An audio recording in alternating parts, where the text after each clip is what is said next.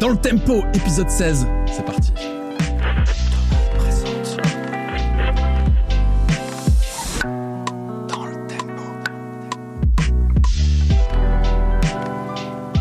C'est un plaisir de vous retrouver pour un nouvel épisode de DLT.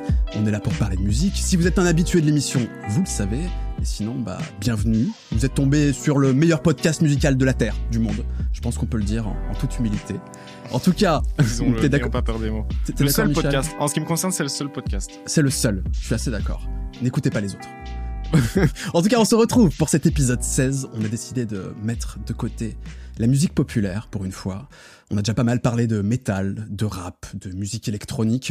Et il était temps que l'on s'arrête cette fois sur la musique classique. Et je suis évidemment accompagné de l'incroyable, vous l'avez déjà entendu, l'incroyable chronomusique.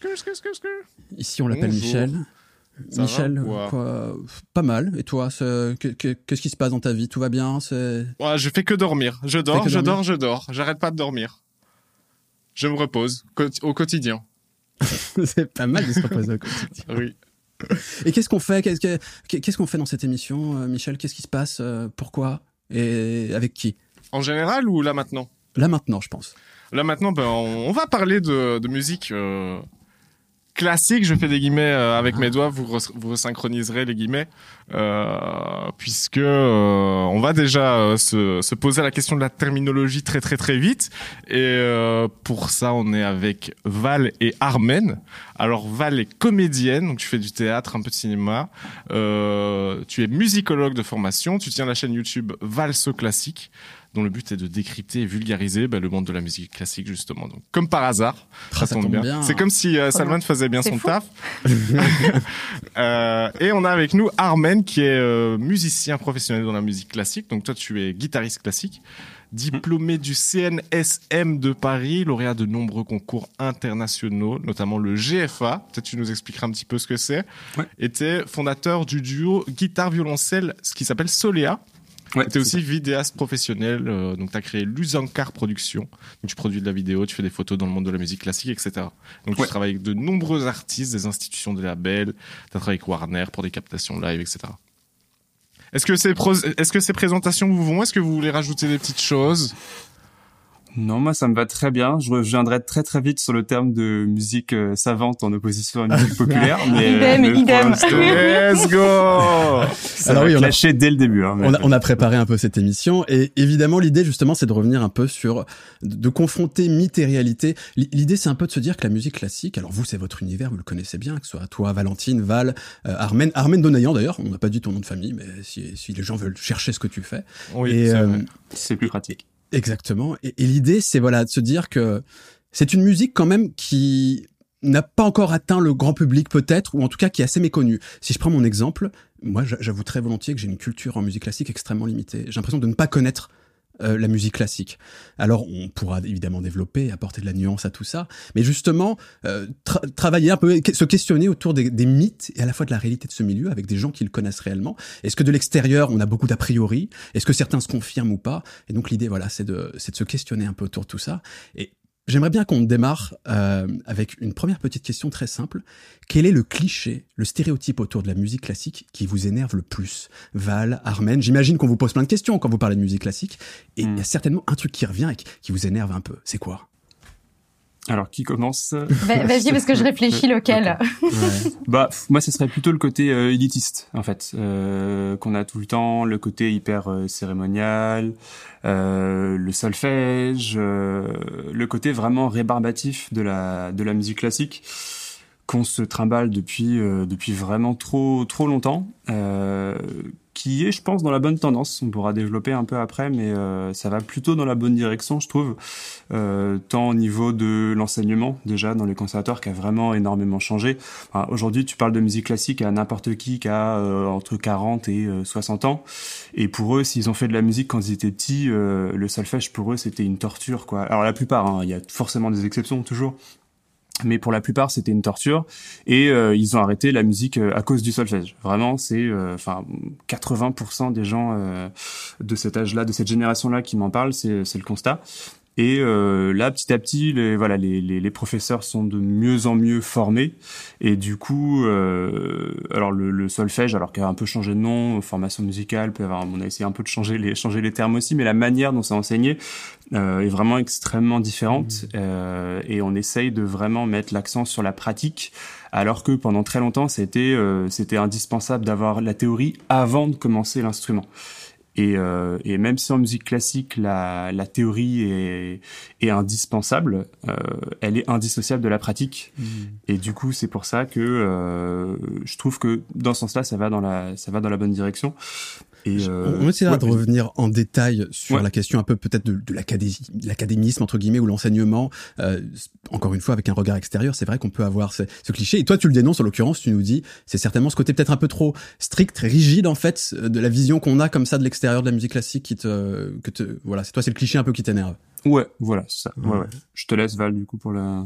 Ouais, moi ça, ça me fait rire. On, on reviendra là-dessus ce que tu dis par rapport au solfège parce qu'on me l'a encore dit la semaine dernière. Genre le côté, euh, ouais, tous les gens que je connais ont été dégoûtés par le solfège et voilà. Moi, je pense que ce qui m'énerve le plus, euh, j'ai fait une vidéo là-dessus, ma toute première vidéo en janvier 2018, cinq clichés sur l'opéra et c'est de l'opéra et la musique classique en général c'est euh, c'est un truc de riche, c'est un truc de vieux, euh, c'est un truc euh, long et chiant. Euh, voilà, tous ces trucs là. Enfin moi, je, quand je dis euh, j'aime la musique classique, euh, je bosse là-dedans, les gens me font ah ouais, genre toi? Comme si parce que j'étais jeune et, et, et que tu sais, je vis en mode étudiante et tout, genre c'est un problème. Et en fait voilà, moi c'est ça, c'est vraiment le le fait que les gens imaginent qu'il y a un profil à écouter de la musique classique et que mmh. visiblement je colle pas du tout à ce profil. Voilà, ça c'est le cliché qui m'énerve, euh, je pense. Et Michel, est-ce que alors parce que là on a eu entre guillemets des des clichés, des stéréotypes énervants euh, pour ceux qui connaissent ce milieu.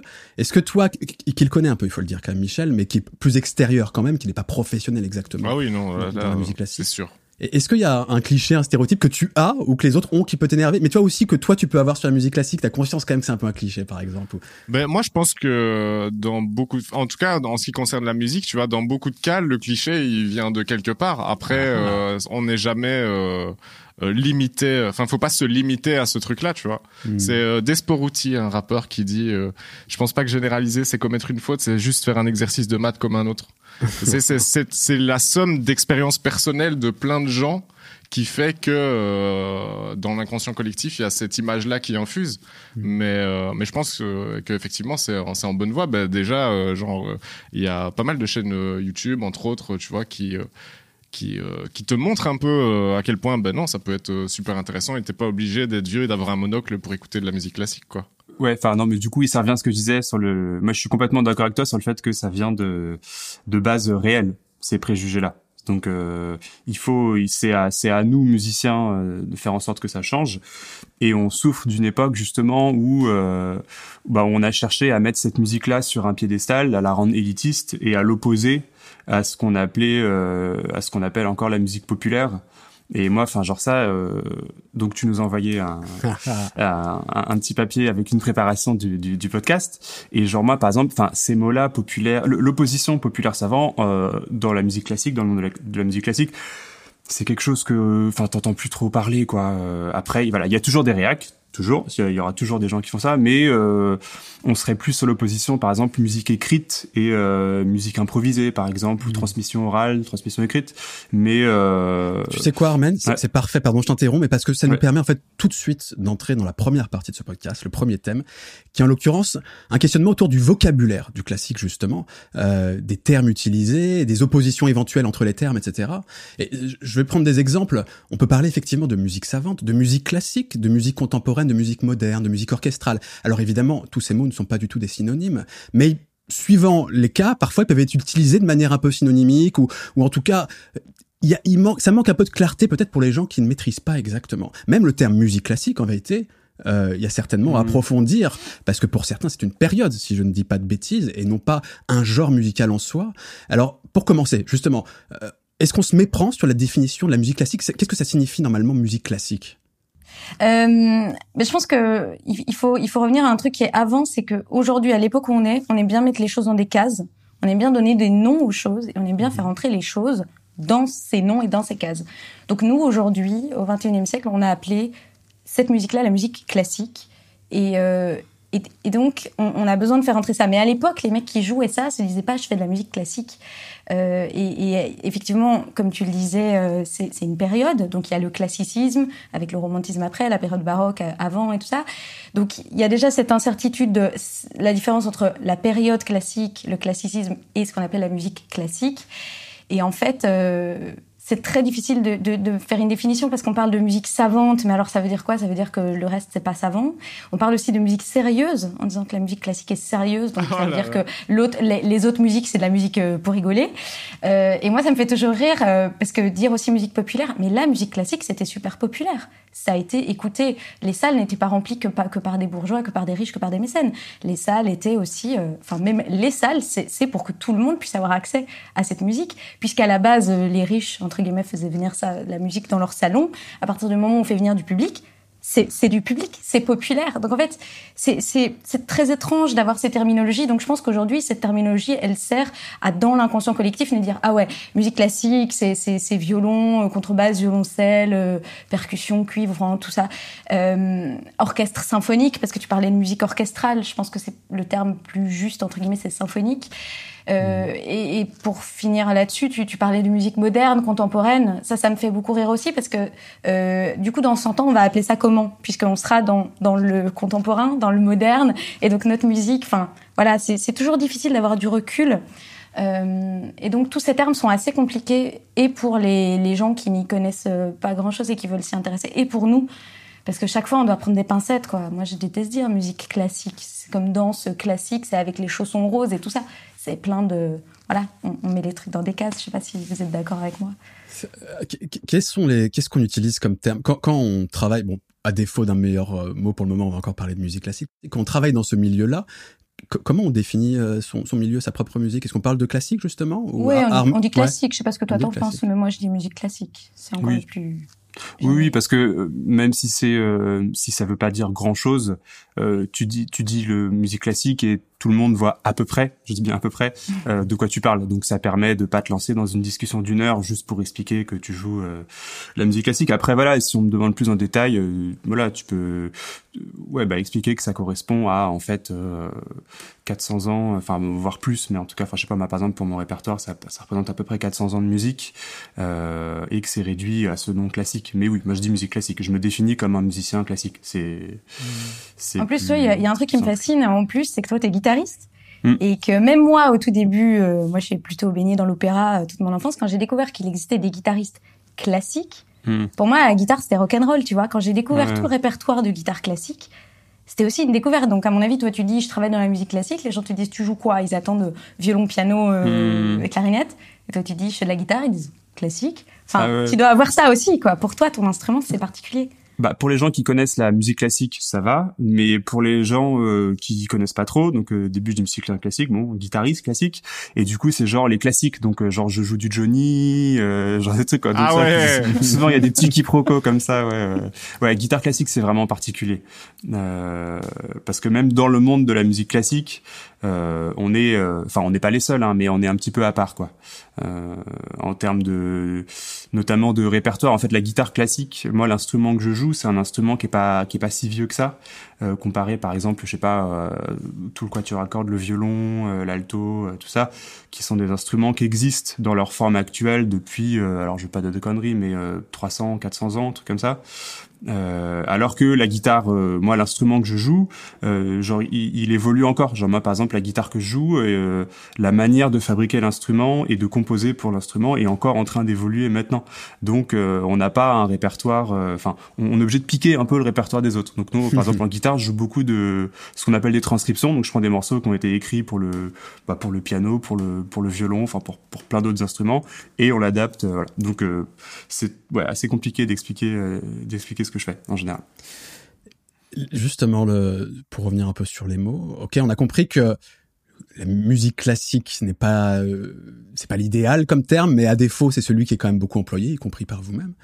Et pour tout ce qui gravite autour de la musique classique, alors on peut mettre de côté le contemporain, moderne, etc. Parce qu'effectivement ce sont des périodes. Même si on peut s'interroger, ça démontre quand même d'un rapport au temps, à la temporalité particulier quand même dans le classique. Et est-ce que c'est pas ça d'ailleurs qui fout entre guillemets un peu la merde? C'est-à-dire que à l'inverse de beaucoup de musiques euh, euh, qui sont nées au, cours du XXe siècle, qui ont une histoire euh, extrêmement récente en réalité, il n'y a pas encore cette nécessité de les classer aussi en fonction des périodes parce que l'histoire est tellement riche, le catalogue est tellement énorme, etc. que ça complique peut-être les affaires aussi. Euh, je sais pas ce que vous en pensez.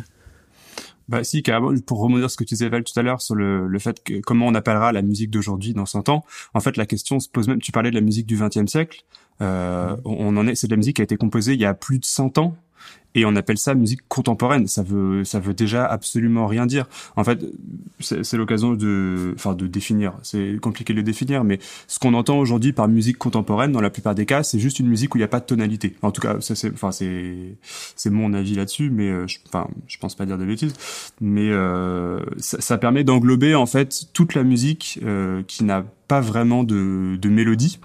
Euh, donc je sais pas si c'est euh, clair ce que je dis. Je sais pas par exemple, est-ce que mm. vous vous avez déjà entendu de la musique contemporaine, ce qu'on entend par musique contemporaine ou, ou pas ou, pas vraiment? C'est assez dur à expliquer. En fait c'est un type de musique où euh, on n'a pas les mêmes attentes que dans la musique euh, dite classique. Je vais arrêter de dire dite parce que je le chaque fois mais euh, quand, quand, on dit Armen quand, non non mais j'ai expliqué que j'étais pas d'accord avec les termes. Maintenant je peux les utiliser c'est bon.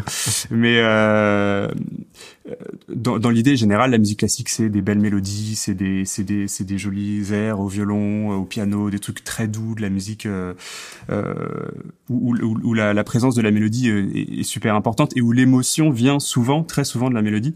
Hmm. Et, euh, et, la musique contemporaine, euh, ce qu'on met dans la case musique contemporaine, c'est de la musique justement où il y a euh, très peu, voire des fois pas de pas de mélodie.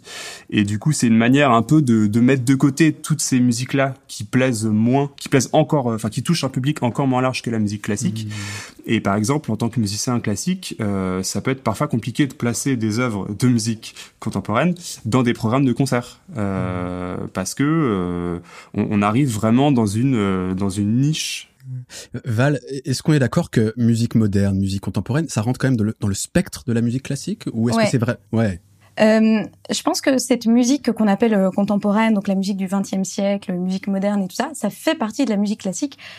Pourquoi? Surtout parce que ça, ça se développe en réaction au courant précédent. Et c'est souvent ça dans la musique et dans l'art. En général, on réagit par rapport au courant précédent. Le baroque, c'est très dans la virtuosité, euh, les, le, rococo, les extrêmes. Le classique, c'est plus épuré, plus, plus simple. Alors, les, gens vont m'insulter en me disant que je résume l'histoire de la musique comme ça.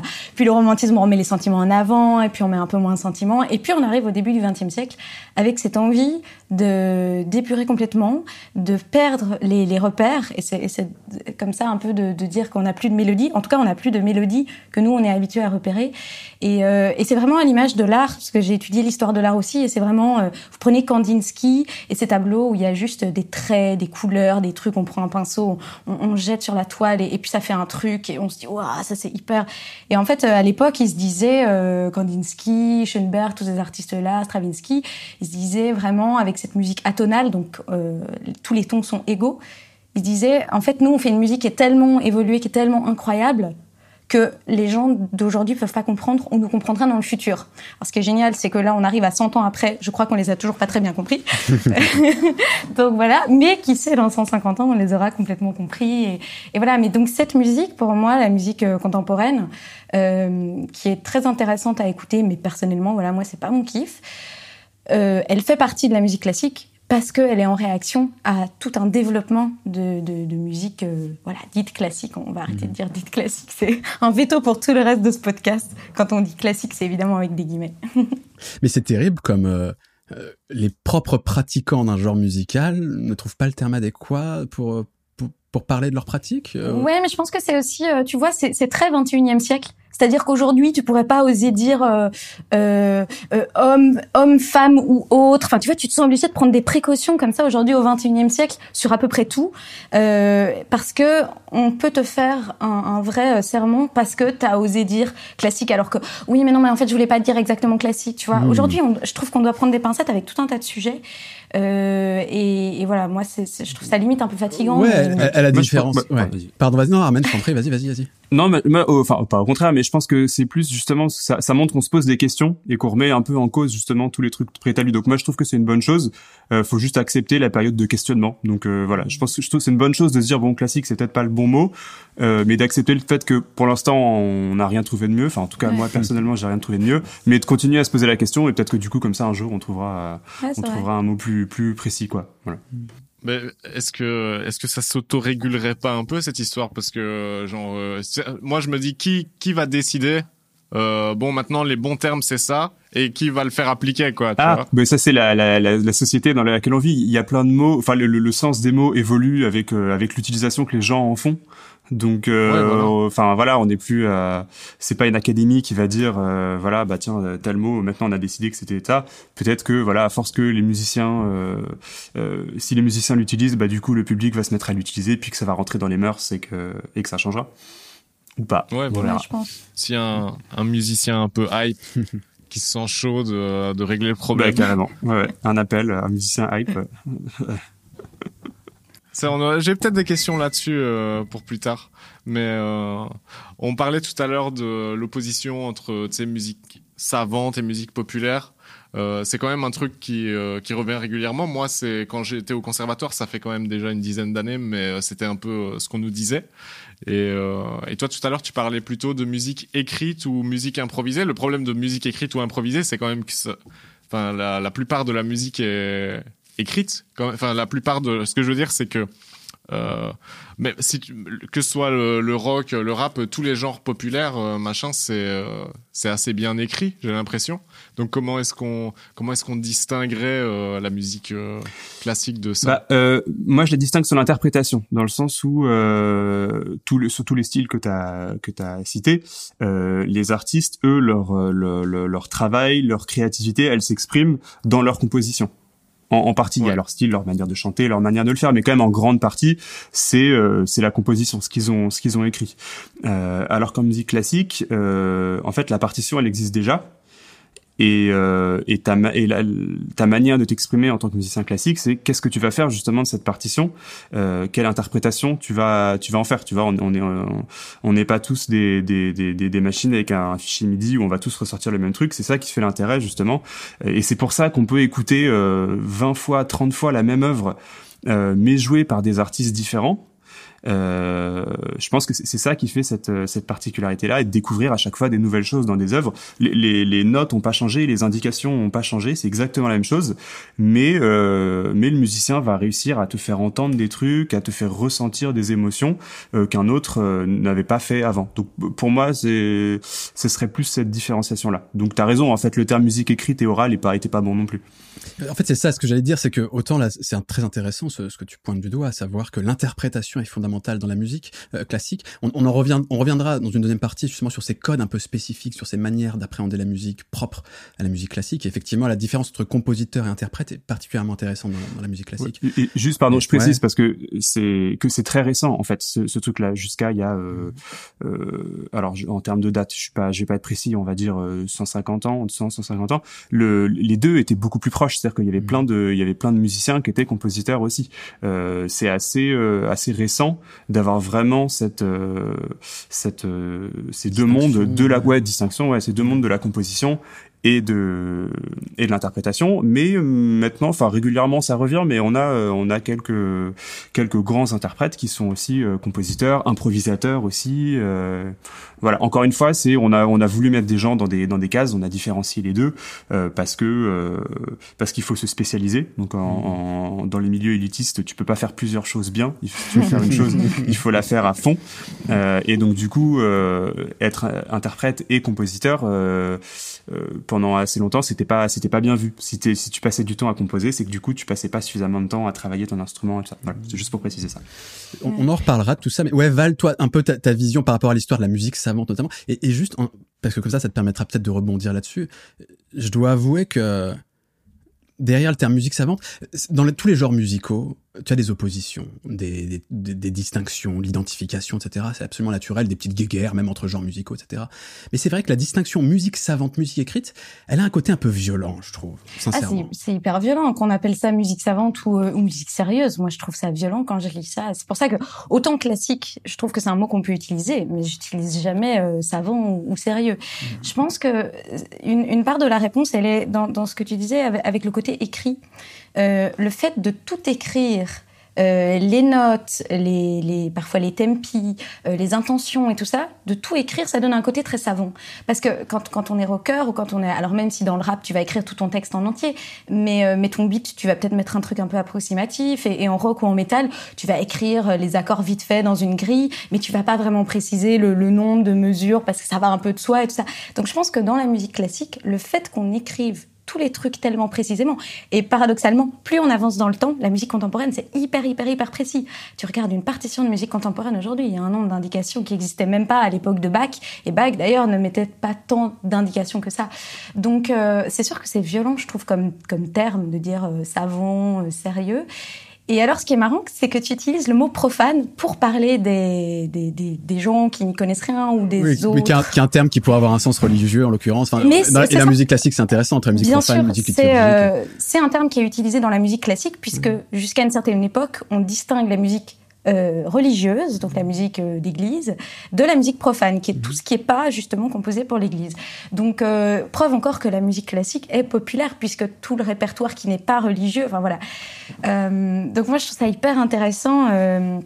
comme on le disait tout à l'heure, en fait, d'avoir ces réflexions aujourd'hui au XXIe siècle, de se poser ces questions.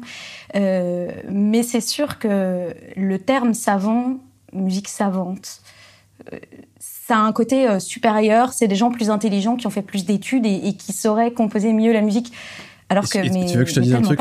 Il y a un truc problématique aussi avec le savant, en fait, c'est que je comprends cette particularité du rapport à l'écrit, aux indications, etc. Et je veux bien entendre qu'il y a une, voilà, une- vraiment un, un truc qui, qui identifie cette musique, qui, qui la démarque un peu. Mais le problème, c'est de relier cette culture de l'écrit au savoir, à ce qui est savant. Parce que c'est en fait, c'est une vision d'ailleurs extrêmement occidentale, euh, que de considérer que le savoir, il doit être écrit, il doit être inscrit dans les livres, etc. Non, et ça, ça, c'est emmerdant. ouais. Alors qu'en fait, c'est pas du tout ça la base, euh, enfin la base. Où est l'origine de, de- de la musique classique et de la musique en général Mais à l'époque baroque, donc on parle euh, du, du, du 17e, 18e siècle, on a une musique qui est encore énormément improvisée. Donc on n'écrit pas. On a ce qu'on appelle les arias da capo et tout- toutes ces parties où le musicien va pouvoir improviser dans une partition. On lui dit, OK, tu joues la partition une fois et puis tu vas la rejouer où toi tu peux improviser. Donc en fait, euh, c'est nous qui nous sommes muselés euh, au fil de l'histoire, je pense, parce qu'au départ, euh, on improvisait énormément, on n'avait pas ce besoin absolu de mettre par écrit. On mettait par écrit pour ne pas oublier, parce qu'il faut imaginer que quand tu écris un opéra qui dure 4 heures pour euh, 80 musiciens, tu peux pas tout retenir. Donc tu mets par écrit aussi pour une facilité de distribution. Donc je pense qu'on n'a pas voulu euh, tout mettre par écrit, histoire de dire, voilà, ça c'est officiel, c'est le savoir et tout. C'était un outil de le mettre par écrit. Voilà, donc. euh, Mais à la base, euh, il y, avait tellement de musique improvisée, de, de, de par. euh, effectivement, les, les interprètes étaient aussi compositeurs et, et- et, oui, improvisaient énormément. Puis je trouve ça bizarre d'avoir un, un adjectif qualificatif positif après le style de ta musique. Tu vois, c'est comme si moi j'appelais ça la musique stylée. tu vois, genre j'invente un, un genre de musique, j'appelle ça la, la musique trop stylée. genre, euh, ça, je trouve ça bizarre. Je trouve ça un peu pompeux. Et tu fais. Tu fais référence à quelle, euh, quelle définition du coup musique quoi? Musique pour classique ou Savante. musique savante? Ouais, ouais, ouais. Ouais, Mais ouais. euh, enfin, ça, encore une fois, il y a, il y a très peu de, enfin, je pense qu'il y a très peu de compositeurs eux-mêmes euh, qui aujourd'hui euh, diraient Ouais. j'écris de la musique savante. Ça se fait plus quoi. Non, C'est vraiment. euh, mais euh, mais voilà, maintenant dans dans dans, dans l'inconscient et le conscient collectif, c'est ça quoi. On, on, on a vraiment euh, on a accolé les deux quoi. Musique classique, musique savante, musique élitiste. euh, tout ça et c'est pour ça qu'aujourd'hui il faut euh, il faut faire des trucs enfin il faut se battre activement contre ça et, et renverser justement cette image là qui est euh, Je vais pas dire pas du tout parce que euh, oui, il y a des il y a, certaines musiques pour lesquelles euh, oui, tu vas encore plus en profiter si tu as des connaissances ou quoi, mais tu, tu peux tout à fait euh, euh, profiter d'un concert ou, ou d'enregistrement ou quoi en n'y connaissant absolument rien en mmh. musique classique et juste être suffisamment ouvert d'esprit pour pas dire dès le début c'est de la musique classique dont je vais donc je vais pas aimer euh, mais il n'y a pas, il y a pas besoin d'avoir des, des, des, connaissances. Après, en fait, il y, a plusieurs niveaux de d'écoute et d'appréciation. C'est-à-dire que tu peux écouter euh, un, un, morceau et dire, bah, je trouve ça euh, super beau. Mais ça, c'est valable dans tous les types de musique. Euh, et même tous les arts, je pense. Oui, et tous les arts aussi. Ouais, c'est ça. Et il y a, y a, plusieurs couches. Et, et tu peux aussi écouter une œuvre en, en, connaissant vraiment par cœur tout le tout le tout le parcours tonal, tout ce qui se passe, et comprendre pourquoi à cette époque c'était fou d'avoir fait ça et tout ça, et d'en profiter encore plus mais euh, mais c'est pas c'est pas du tout indispensable quoi. C'est comme la cuisine. C'est comme la cuisine. C'est le meilleur exemple que j'aurais pu que j'aurais pu trouver. Il faut savoir que Michel adore les comparaisons euh, avec culinaires. Et voilà les pâtes par exemple. Oui, bah j'avais remarqué. Bah oui, pour moi, c'est il y a, y a, ce truc où genre ouais, si c'est c'est un palais, ça s'affine quoi. Ouais, ouais, ouais. Mais euh, voilà, mais tu peux apprécier quelque chose avec un palais. Mmh. Euh... On, on, parlera ça justement de. Est-ce que c'est une musique d'initié entre guillemets? Est-ce que l'initiation, et ça c'est un truc important pour voilà pour euh, par rapport au code, etc. Mais pour terminer peut-être sur cette première partie autour du vocabulaire, etc. Euh, Ok, musique savante, on comprend bien que même pour vous c'est problématique, etc. Que musique écrite, pourquoi Mais c'est surtout le, le rapport qu'entretient euh, cette musique aux musiques dites populaires. Euh, Est-ce que l'opposition fait sens? Est-ce que dans votre vie, vous avez déjà entendu cette opposition? Est-ce que vous, ça vous emmerde? Est-ce que vous pensez qu'en fait, ça n'existe pas dans le milieu classique, on n'oppose pas? Est-ce que, comment dans les faits c'est vécu euh, cette idée? Parce que franchement, moi, j'avoue que je, considère la musique classique un peu à part. Il y, a, il y a une espèce d'îlot comme ça, un peu différent de, du, de la grande masse de la musique populaire entre guillemets que je connais, que j'apprécie, que j'écoute au quotidien. Et puis il y, a, il y, a, ce truc un peu différent. Et je peux avoir tendance à, si ce n'est les opposer, à dire ah c'est pas exactement la même chose quand même. Est-ce que bah, en gros c'est surtout que genre tu dis que t'écoutes de tout, mais à aucun moment tu vas lancer Spotify et mettre du Prokofiev. Non, mais les, les, les, gens qui disent j'écoute de tout, c'est c'est pas possible. Faut faut arrêter de dire ça parce que parce que de, de tout comme tu dis. Euh Enfin, c'est vraiment la réponse un peu bateau. Est-ce qu'on peut dire j'écoute beaucoup de choses alors? Oui, ça, oui, ça c'est bien, je trouve. C'est bien parce qu'en fait, comme tu disais avec tes petites îles, euh, tu, tu mets les musiques actuelles et puis la musique classique elle est un peu en haut, mais j'ai envie de te dire le jazz, tu le mets où? Et, et ben, je le La musique du monde, ben, tu la mets où? Alors musique du monde déjà ça, pour moi c'est un terme que je que j'ai jamais compris parce que ça, ne, ça ne veut strictement rien dire. Bah, on l'utilise euh, dans oui, mais on met tout, ce qui, tout, tout, ce qui n'est pas nous. Tout ce qui n'est pas nous en fait c'est musique. Oui, voilà. Les ouais mais c'est une catégorie à part, je te jure. Ah mais je sais bien, mais, elle, mais elle est problématique. Dans les playlists, habite encore plus. À, à, lancer un jour euh, un podcast sur les musiques du monde du coup. Absolument. Mais euh, mais tu vois c'est c'est sûr. Alors je sais pas si la musique classique elle doit être opposée aux, aux musiques actuelles euh, parce qu'à nouveau je pense que ça découle de ça. Tu vois c'est plutôt plutôt que d'aller chercher les oppositions, je trouve qu'il faudrait aller chercher les points communs ou les, ponts qu'on va lancer entre les deux. Parce que le nombre de, groupes de rock ou voilà tous les groupes de métal qui ont une formation classique et tout ça, les groupes de rock qui font intervenir des, instruments qu'on utilise plutôt euh, dans le classique, euh, voilà les musiciens qui ont une formation euh, à nouveau classique.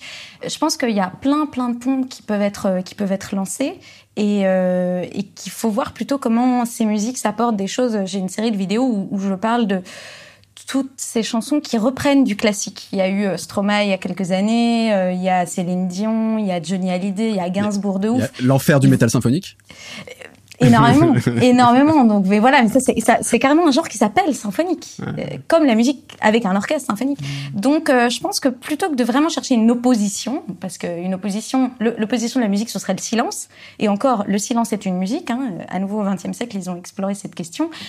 Euh, je pense que c'est plutôt pas vraiment les opposer, mais plutôt se dire euh, qu'est-ce qu'est-ce qui influence l'un et, et, et qu'est-ce qui renvoie à l'autre, quoi. Mmh. Qu'est-ce que tu penses, toi, Armand? De... Alors, je sais pas, soit d'opposition, mais ou en tout cas de, de différencier les choses. C'est même pas tant de les opposer, c'est de dire c'est quand même pas la même nature, c'est pas la même chose, tu vois. Bah, moi, je vais plutôt partir du constat, en fait, que oui, en fait, je comprends complètement que les, bah, que toi, je peux même pas faire de généralité, mais que mmh. toi, tu considères ça comme quelque chose à part, mmh. parce que, en fait, il y a une une manière de l'écouter et de l'apprécier déjà qui est tellement différente. Euh, on va juste parler des concerts, par exemple. Euh, quelqu'un qui est jamais allé à un concert classique de sa vie, s'il a fait beaucoup d'autres concerts, il va se dire mais enfin c'est quoi c'est quoi ce truc quoi? Genre euh, pendant les morceaux, il n'y a pas un bruit? S'il y a quelqu'un qui a le malheur d'éternuer, euh, tout le monde, tout le monde, regarde. regarde et, euh, ça, t'applaudis que à la fin. Euh, euh, tu tu chantes pas. Ritualisé, ouais, c'est hyper ritualisé. Et euh, mais euh, mais de la même manière que à un concert de n'importe quel type de musique, c'est aussi ritualisé dans le sens où bah je sais pas si un refrain connu, tout le monde va se mettre à chanter par exemple. Mmh. Et bah là en musique classique c'est différent.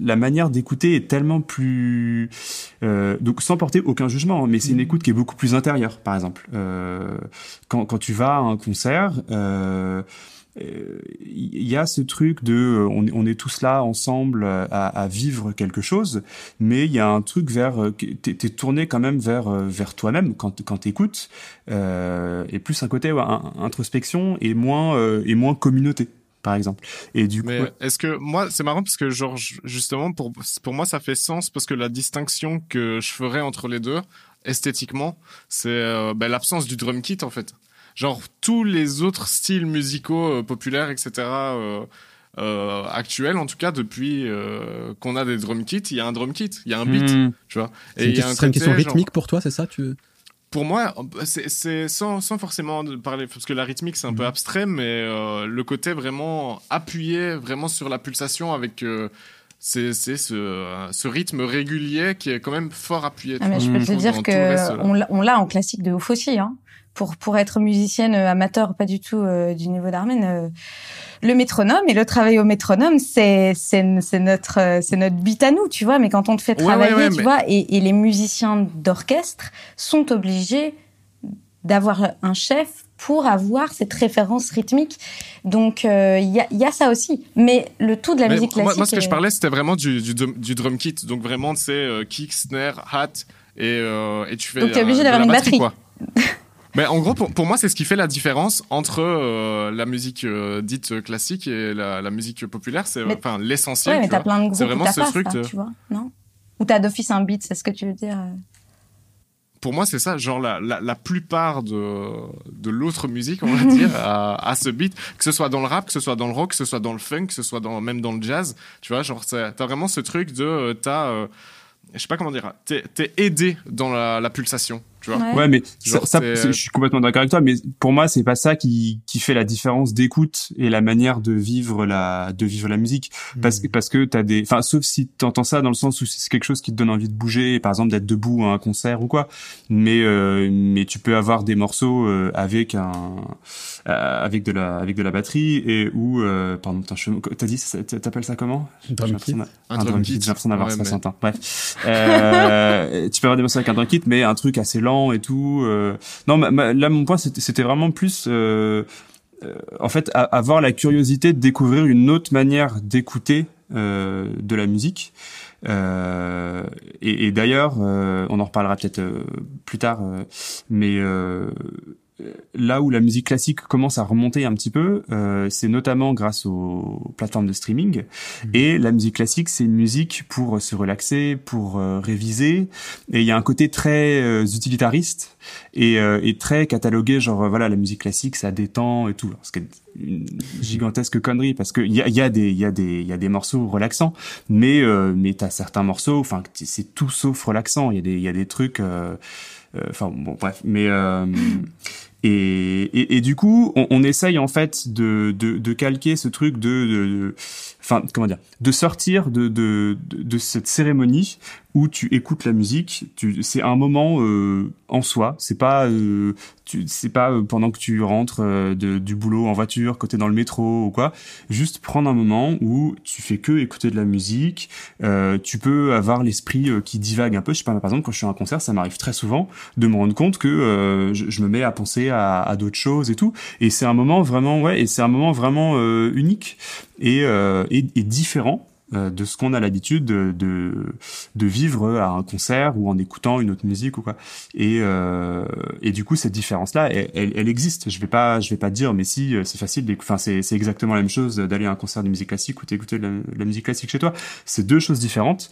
Mais juste voilà, moi, je vous conseille vraiment. À, à la fin, on je, on vous donnera quelques peut-être des idées de morceaux à, à, à écouter et, euh, juste voilà se dire là je les, les 10 prochaines 15 30 60 prochaines minutes en fonction du temps que vous avez je vais juste me poser écouter de la musique et euh, et bah je vais voir je vais voir ce que ça me fait ressentir et si ça et si ça vous fait chier ça vous fera chier je dis pas forcément que ça plaira à tout le monde mais c'est juste avoir la curiosité de le faire Restez jusqu'au bout de l'émission. Il y aura les recommandations de Val, d'Armen. Comment moi, moi j'attends que ça pour découvrir un peu. Voilà.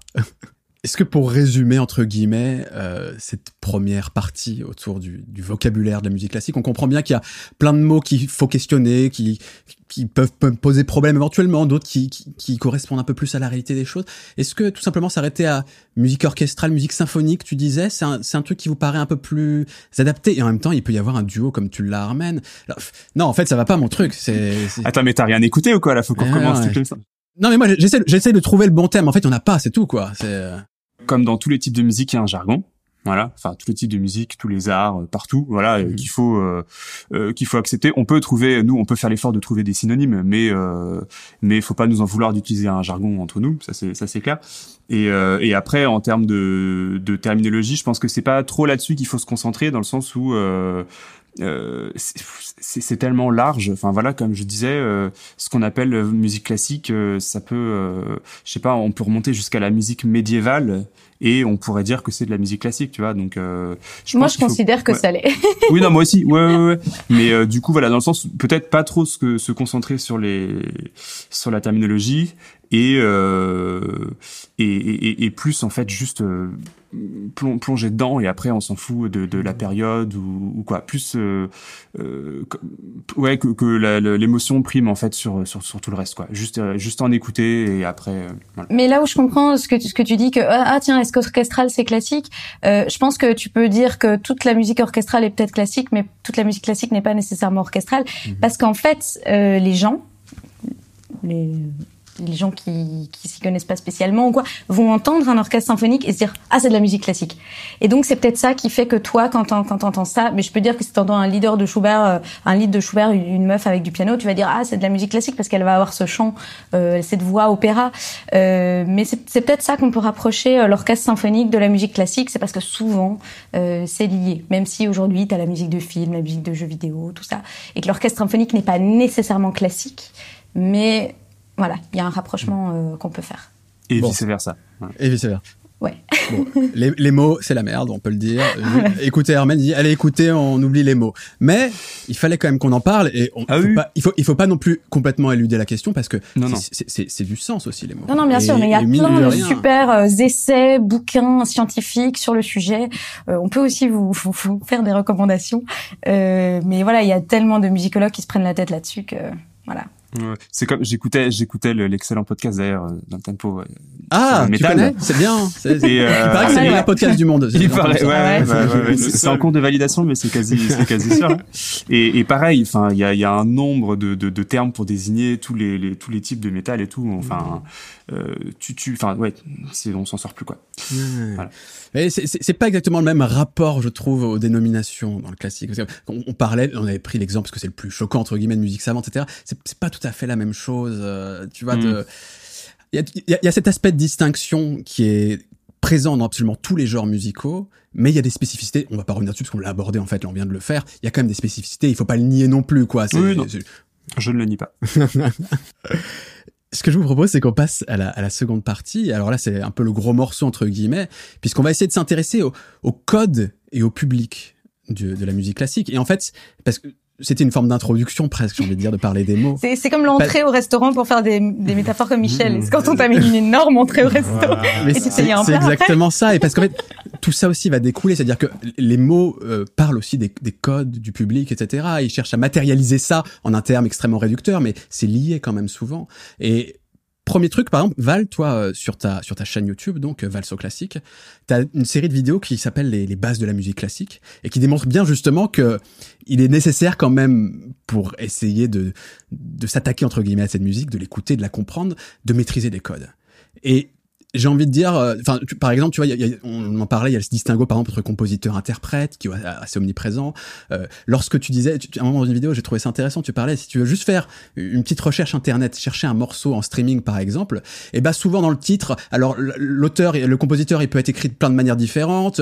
Parfois ils mettent des, des, des chiffres, des lettres dedans qui expriment la tonalité, le mode, etc. Enfin, c'est d'une complexité, j'ai l'impression comme ça, euh, quand même particulière. Alors, est-ce que justement, euh, et c'est le but de ces vidéos que tu as fait, c'est ça demande une initiation quand même peut-être plus importante la musique classique que d'autres genres musicaux Je pense que comme euh, comme plein de musique, comme plein d'art, euh, la musique classique c'est comme une langue, une langue étrangère. Tu veux apprendre le mandarin, euh, bah, si tu vas euh, en Chine, tu vas pas comme ça commencer à parler avec les gens. Il te faut des bases de vocabulaire. Au début, tu vas pouvoir avoir une petite conversation simple, bonjour, au revoir, merci, où sont les toilettes. Et petit à petit, tu vas pouvoir avoir des grosses discussions, refaire le monde et tout. La musique classique, c'est pareil. Si tu, si tu connais aucune base, et si t'es juste curieux d'écouter la musicalité de la langue, c'est-à-dire comment ça sonne, bah tu, peux tu peux tu peux kiffer. Après si tu veux te sentir concerné et tout, bah c'est vrai que si t'apprends des petits mots de vocabulaire, que tu dis ah ouais là j'entends ça, ah oui ça c'est ce qu'on m'a dit c'est une modulation, ah ouais je l'entends bien. Bah là tu vas pouvoir commencer à te sentir euh, actif en fait dans dans l'écoute. Et donc c'est vrai que dans cette série les bases de la musique classique, mon but c'est de dire aux gens voilà des clés de vocabulaire, de compréhension pour que vous puissiez vous sentir plus concerné en tant que en tant qu'auditeur. Euh. Mais oui, c'est sûr que c'est hyper compliqué euh, de faire une recherche en musique classique, mais tout comme je suis sûre que moi je mets à chercher un morceau. Euh, enfin, si, si, tu tapes juste, je sais pas, t'as envie d'écouter Lady B, les Beatles. Tu tapes Lady B, les Beatles, tu vas pas spécialement tomber sur la version que tu veux. Tu vas tomber oh, sur plein de versions. Non, je suis pas d'accord. Pas, pas toujours. Moi, je trouve que ça ah. devient quand même de plus en plus compliqué de tomber sur. Euh... Non, ça, en fait, c'est valable. Tu sais, quand il y avait des problèmes de catalogue sur certaines plateformes, etc., où en fait, tu avais essentiellement des reprises parce qu'ils n'avaient pas les droits de l'original. Oui, c'est vrai. Mais, toi, si toi, tu parles sur les plateformes de streaming, oui. moi, je parle aussi sur YouTube et Internet, tu vois. Bonjour Cobus, par exemple. non, non, là, là moi, je, je l'avoue sans problème, la, la, terminologie, elle est, elle est compliquée. Je trouve elle que. Est alors, ça paraît très compliqué maintenant de tout changer. Euh, mais je pense pas qu'on puisse euh, dire le contraire quoi. Parce que tous les tous les systèmes de, de classification des œuvres tout ça euh, non c'est vrai mais c'est aussi je pense qu'il faut se, il faut se, il faut imaginer que voilà la musique actuelle populaire ça fait quoi 70 enfin 70 80 ans qu'elle se développe si on considère je sais pas les débuts du rock and roll dans les années 50 euh, la musique classique, c'est euh, c'est plus de 1500 ans d'histoire, donc il y a une masse accumulée. Et puis surtout, il y a un truc que tu que tu relevais tout à l'heure, c'est que la musique classique, c'est une partition qui va être interprétée par plein d'interprètes. Donc mmh. aujourd'hui, tu vois, je dis Lady Be des Beatles, bah il y a la version des Beatles, voilà. Et au pire, au mieux, tu as une ou deux versions valables qui traînent, euh, voilà. Mais oh Prélude et Flûte de Bach numéro un, t'en as mais des mmh. millions parce que tout le monde l'a joué. Et donc c'est ça aussi qui est hyper compliqué dans la terminologie, c'est le nombre d'interprètes qui vont reprendre une œuvre. Et donc là, je reconnais effectivement, c'est un gros un gros bazar. Bah ouais, et moi j'ai pas de solution, hein. j'ai très peu de solutions. Bah, je me pose beaucoup de questions, mais là pareil, je sais pas comment on pourrait faire. Mais euh, mais en effet, euh, en effet, c'est compliqué. Le, rien que le fait que dans beaucoup de morceaux il y ait la tonalité qui soit indiqué, donc euh, je sais pas, euh, do majeur, je dis, n'importe quoi. Euh, pour la plupart des gens, ça ne veut rien dire. Euh, pour tous les gens qui n'ont pas fait un petit peu de solfège ou quoi, euh, ils savent pas, et c'est normal qu'ils savent pas. Mais il y a une blague qui me fait beaucoup rire, c'est quand il y a quelqu'un qui pète et que quelqu'un dit ça c'est un la mineur. T'as des amis bizarres. Mais qui êtes-vous, monsieur? Faut y aller, faut s'en aller, monsieur. Hein Ouais, mais tu vois, tu fais cette. Ouais, non, si tout le monde a déjà entendu euh, une, une tonalité, mais euh... ouais, je sais pas. Mais voilà, est-ce qu'il y aurait un autre moyen de, de, de remplacer le, le, ces tonalités-là par autre chose? Je sais pas. Pardon, j'essaye de d'enchaîner sur un truc plus sérieux. Mais... ah oui, mais pardon. J'aurais peut-être pas dit. Ah non, t'excuses pas, t'excuses pas. Non mais c'est en fait ce que ce qui ce qui me ce que je trouve intéressant, c'est que tout le monde connaît euh, la mineur, euh, do majeur. Enfin, tu vois, tout le monde connaît ces termes-là. Par contre, genre, euh, bah, c'est pas possible d'entendre un accord dans un P. Tu vois ce que je veux dire? Donc genre, il y a ce ah truc. Oui, tu, dans, tu, tu continues sur la oui. tout le monde, tout le monde, tout le monde a la terminologie, mais tout le monde sait pas ce que ça veut dire. Tu vois Oui, bien sûr. Ouais. Moi, moi, je voudrais juste quand même revenir sur le fait que tu peux avoir différents harmoniques euh, dans un même son. Hein, donc, C'est euh, vrai- oui, je mais veux pas qu'on parle de, mais tu pourrais avoir un accord, euh, enfin, tu pourrais avoir deux sons dans, dans, dans un paix, hein, clairement. oui. Tu, tu pourrais avoir euh, des paix polyphoniques. Ce serait intéressant. Michel, je pense que dans ta musique stylée, c'est ton nouveau genre que tu vas créer. Ouais, Tu devrais introduire de la musique pour, euh, pour paix. Je- mais je- on, on travaille dessus d'arrache-pied. Hein. Là, déjà, on a un peu d'avance là-dessus. Mais, euh, Moi, j'ai- j'aimerais bien avoir ton ta vision aussi, Michel, euh, parce que c'est intéressant et peut-être plus d'un point de vue euh, euh, composition, par exemple, euh, parce que toi, tu fais de la musique euh, qu'on pourrait qualifier d'actuelle, etc. Beaucoup de, beaucoup de rap, etc. Enfin, même si tu fais plein de choses extrêmement différentes, je fais de tout. tu fais de tout, absolument. mais, Pour les gens qui écoutent de tout. mais tu as aussi cette euh, fascination, notamment pour la musique de film, la musique orchestrale, la musique symphonique, et beaucoup. En fait, tu as fait le conservatoire, tu as beaucoup des codes aussi du classique, mine de rien, dans la composition, dans, J'ai fait un an au conservatoire, donc il faut se calmer aussi. Mais euh, Oui, mais en tout cas, c'est un, c'est un truc qui t'intéresse. Euh, ouais, ouais, et je pense ouf. que tu as ce regard un peu euh, des deux côtés. Est-ce que, d'un point de vue purement compositeur, euh, tu vois, même ou d'un home studiste à la maison, est-ce que c'est plus facile de sortir un morceau de rap ou d'intégrer des trucs symphoniques? Est-ce qu'en fait, cette complexité, cette demande d'initiation, elle se retrouve même juste dans la simple pratique de composition, tu vois? Ben, en fait, si tu veux sortir un morceau orchestral comme un morceau de rap, tu peux le faire très vite. Après, il sera Mhm. dégueulasse. Tu vois, genre dans les deux cas, euh, je veux dire, tout doit s'apprendre et se maîtriser. Et euh, je dirais que c'est c'est des choses qui sont très différentes, mais euh, il y, y a le côté impressionnant de la musique orchestrale où ben, t'écris pour euh, plein de sections, tu vois, genre euh, vraiment tu dois distribuer euh, tes accords, euh, machin, etc. Enfin, il y a vraiment énormément de de paramètres à prendre en compte. Mais euh, en vrai, pour produire un, un morceau de musique actuelle de A à Z et qu'il sonne professionnel, euh, tu vas avoir euh, autant de steps. Donc, euh, je dirais pas que c'est. euh, je ferai pas de hiérarchie entre les deux, tu vois. Mhm. Mais euh, c'est c'est sûr que c'est des esthétiques qui sont très différentes. Et euh, je, je dirais que. Moi, le, le truc qui me bloque un peu actuellement, c'est euh, cette idée de bah, devoir louer un orchestre, quoi. Parce que, euh, genre, c'est bien de, de, de faire des mock-ups en midi, etc. Et on a des trucs qui sont de plus en plus réalistes. Mais si tu veux le vrai truc, bah, tu dois euh, demander les services d'un orchestre et ça peut coûter très cher, tu vois, si tu veux faire jouer des, des morceaux euh, que tu écris pour orchestre. Donc, euh, voilà. Ou alors, tu, tu, fais, tu peux faire faire ça. Enfin, il y, a y toujours moyen de se démerder. Tu peux voir euh, un orchestre euh, un peu amateur, euh, pas loin de chez toi, des plus petites sections, des machins, etc. Il y a toujours moyen de se démerder. Mais en tout cas, moi, pour l'instant, c'est un des trucs qui me, qui me freine. Alors que euh, dans tous les autres styles, euh, bah, je peux faire ce que je veux. Je veux faire euh, euh, du rock, du machin, euh, voilà. Mais. euh, ça, c'est intéressant euh, ce que tu dis, parce qu'en fait, tu soulignes le fait qu'on peut faire euh, plein de choses avec la technologie aujourd'hui, mais un orchestre, euh, des, des samples d'orchestre, c'est quand même vraiment pas du tout la même chose que si tu voulais juste faire du rap et avoir un beat et avoir des trucs. Et donc, c'est c'est vrai qu'il y a ce côté, euh, ce rapport au live, en fait, euh, dont, dont on a déjà parlé et qu'on- dont on parlera Ouais. un peu plus tard, où en fait, euh, ouais, la musique classique, il y a un côté, et c'est peut-être là aussi où on peut peut-être la la distinguer de, des musiques actuelles. Euh, Est-ce que c'est une musique qui, est difficilement, euh, qui, qui surfe difficilement sur le terrain d'aujourd'hui parce que on aimerait bien, euh, voilà, faire faire un petit truc chez soi et puis bah non, tu dois louer tout un orchestre donc c'est c'est compliqué.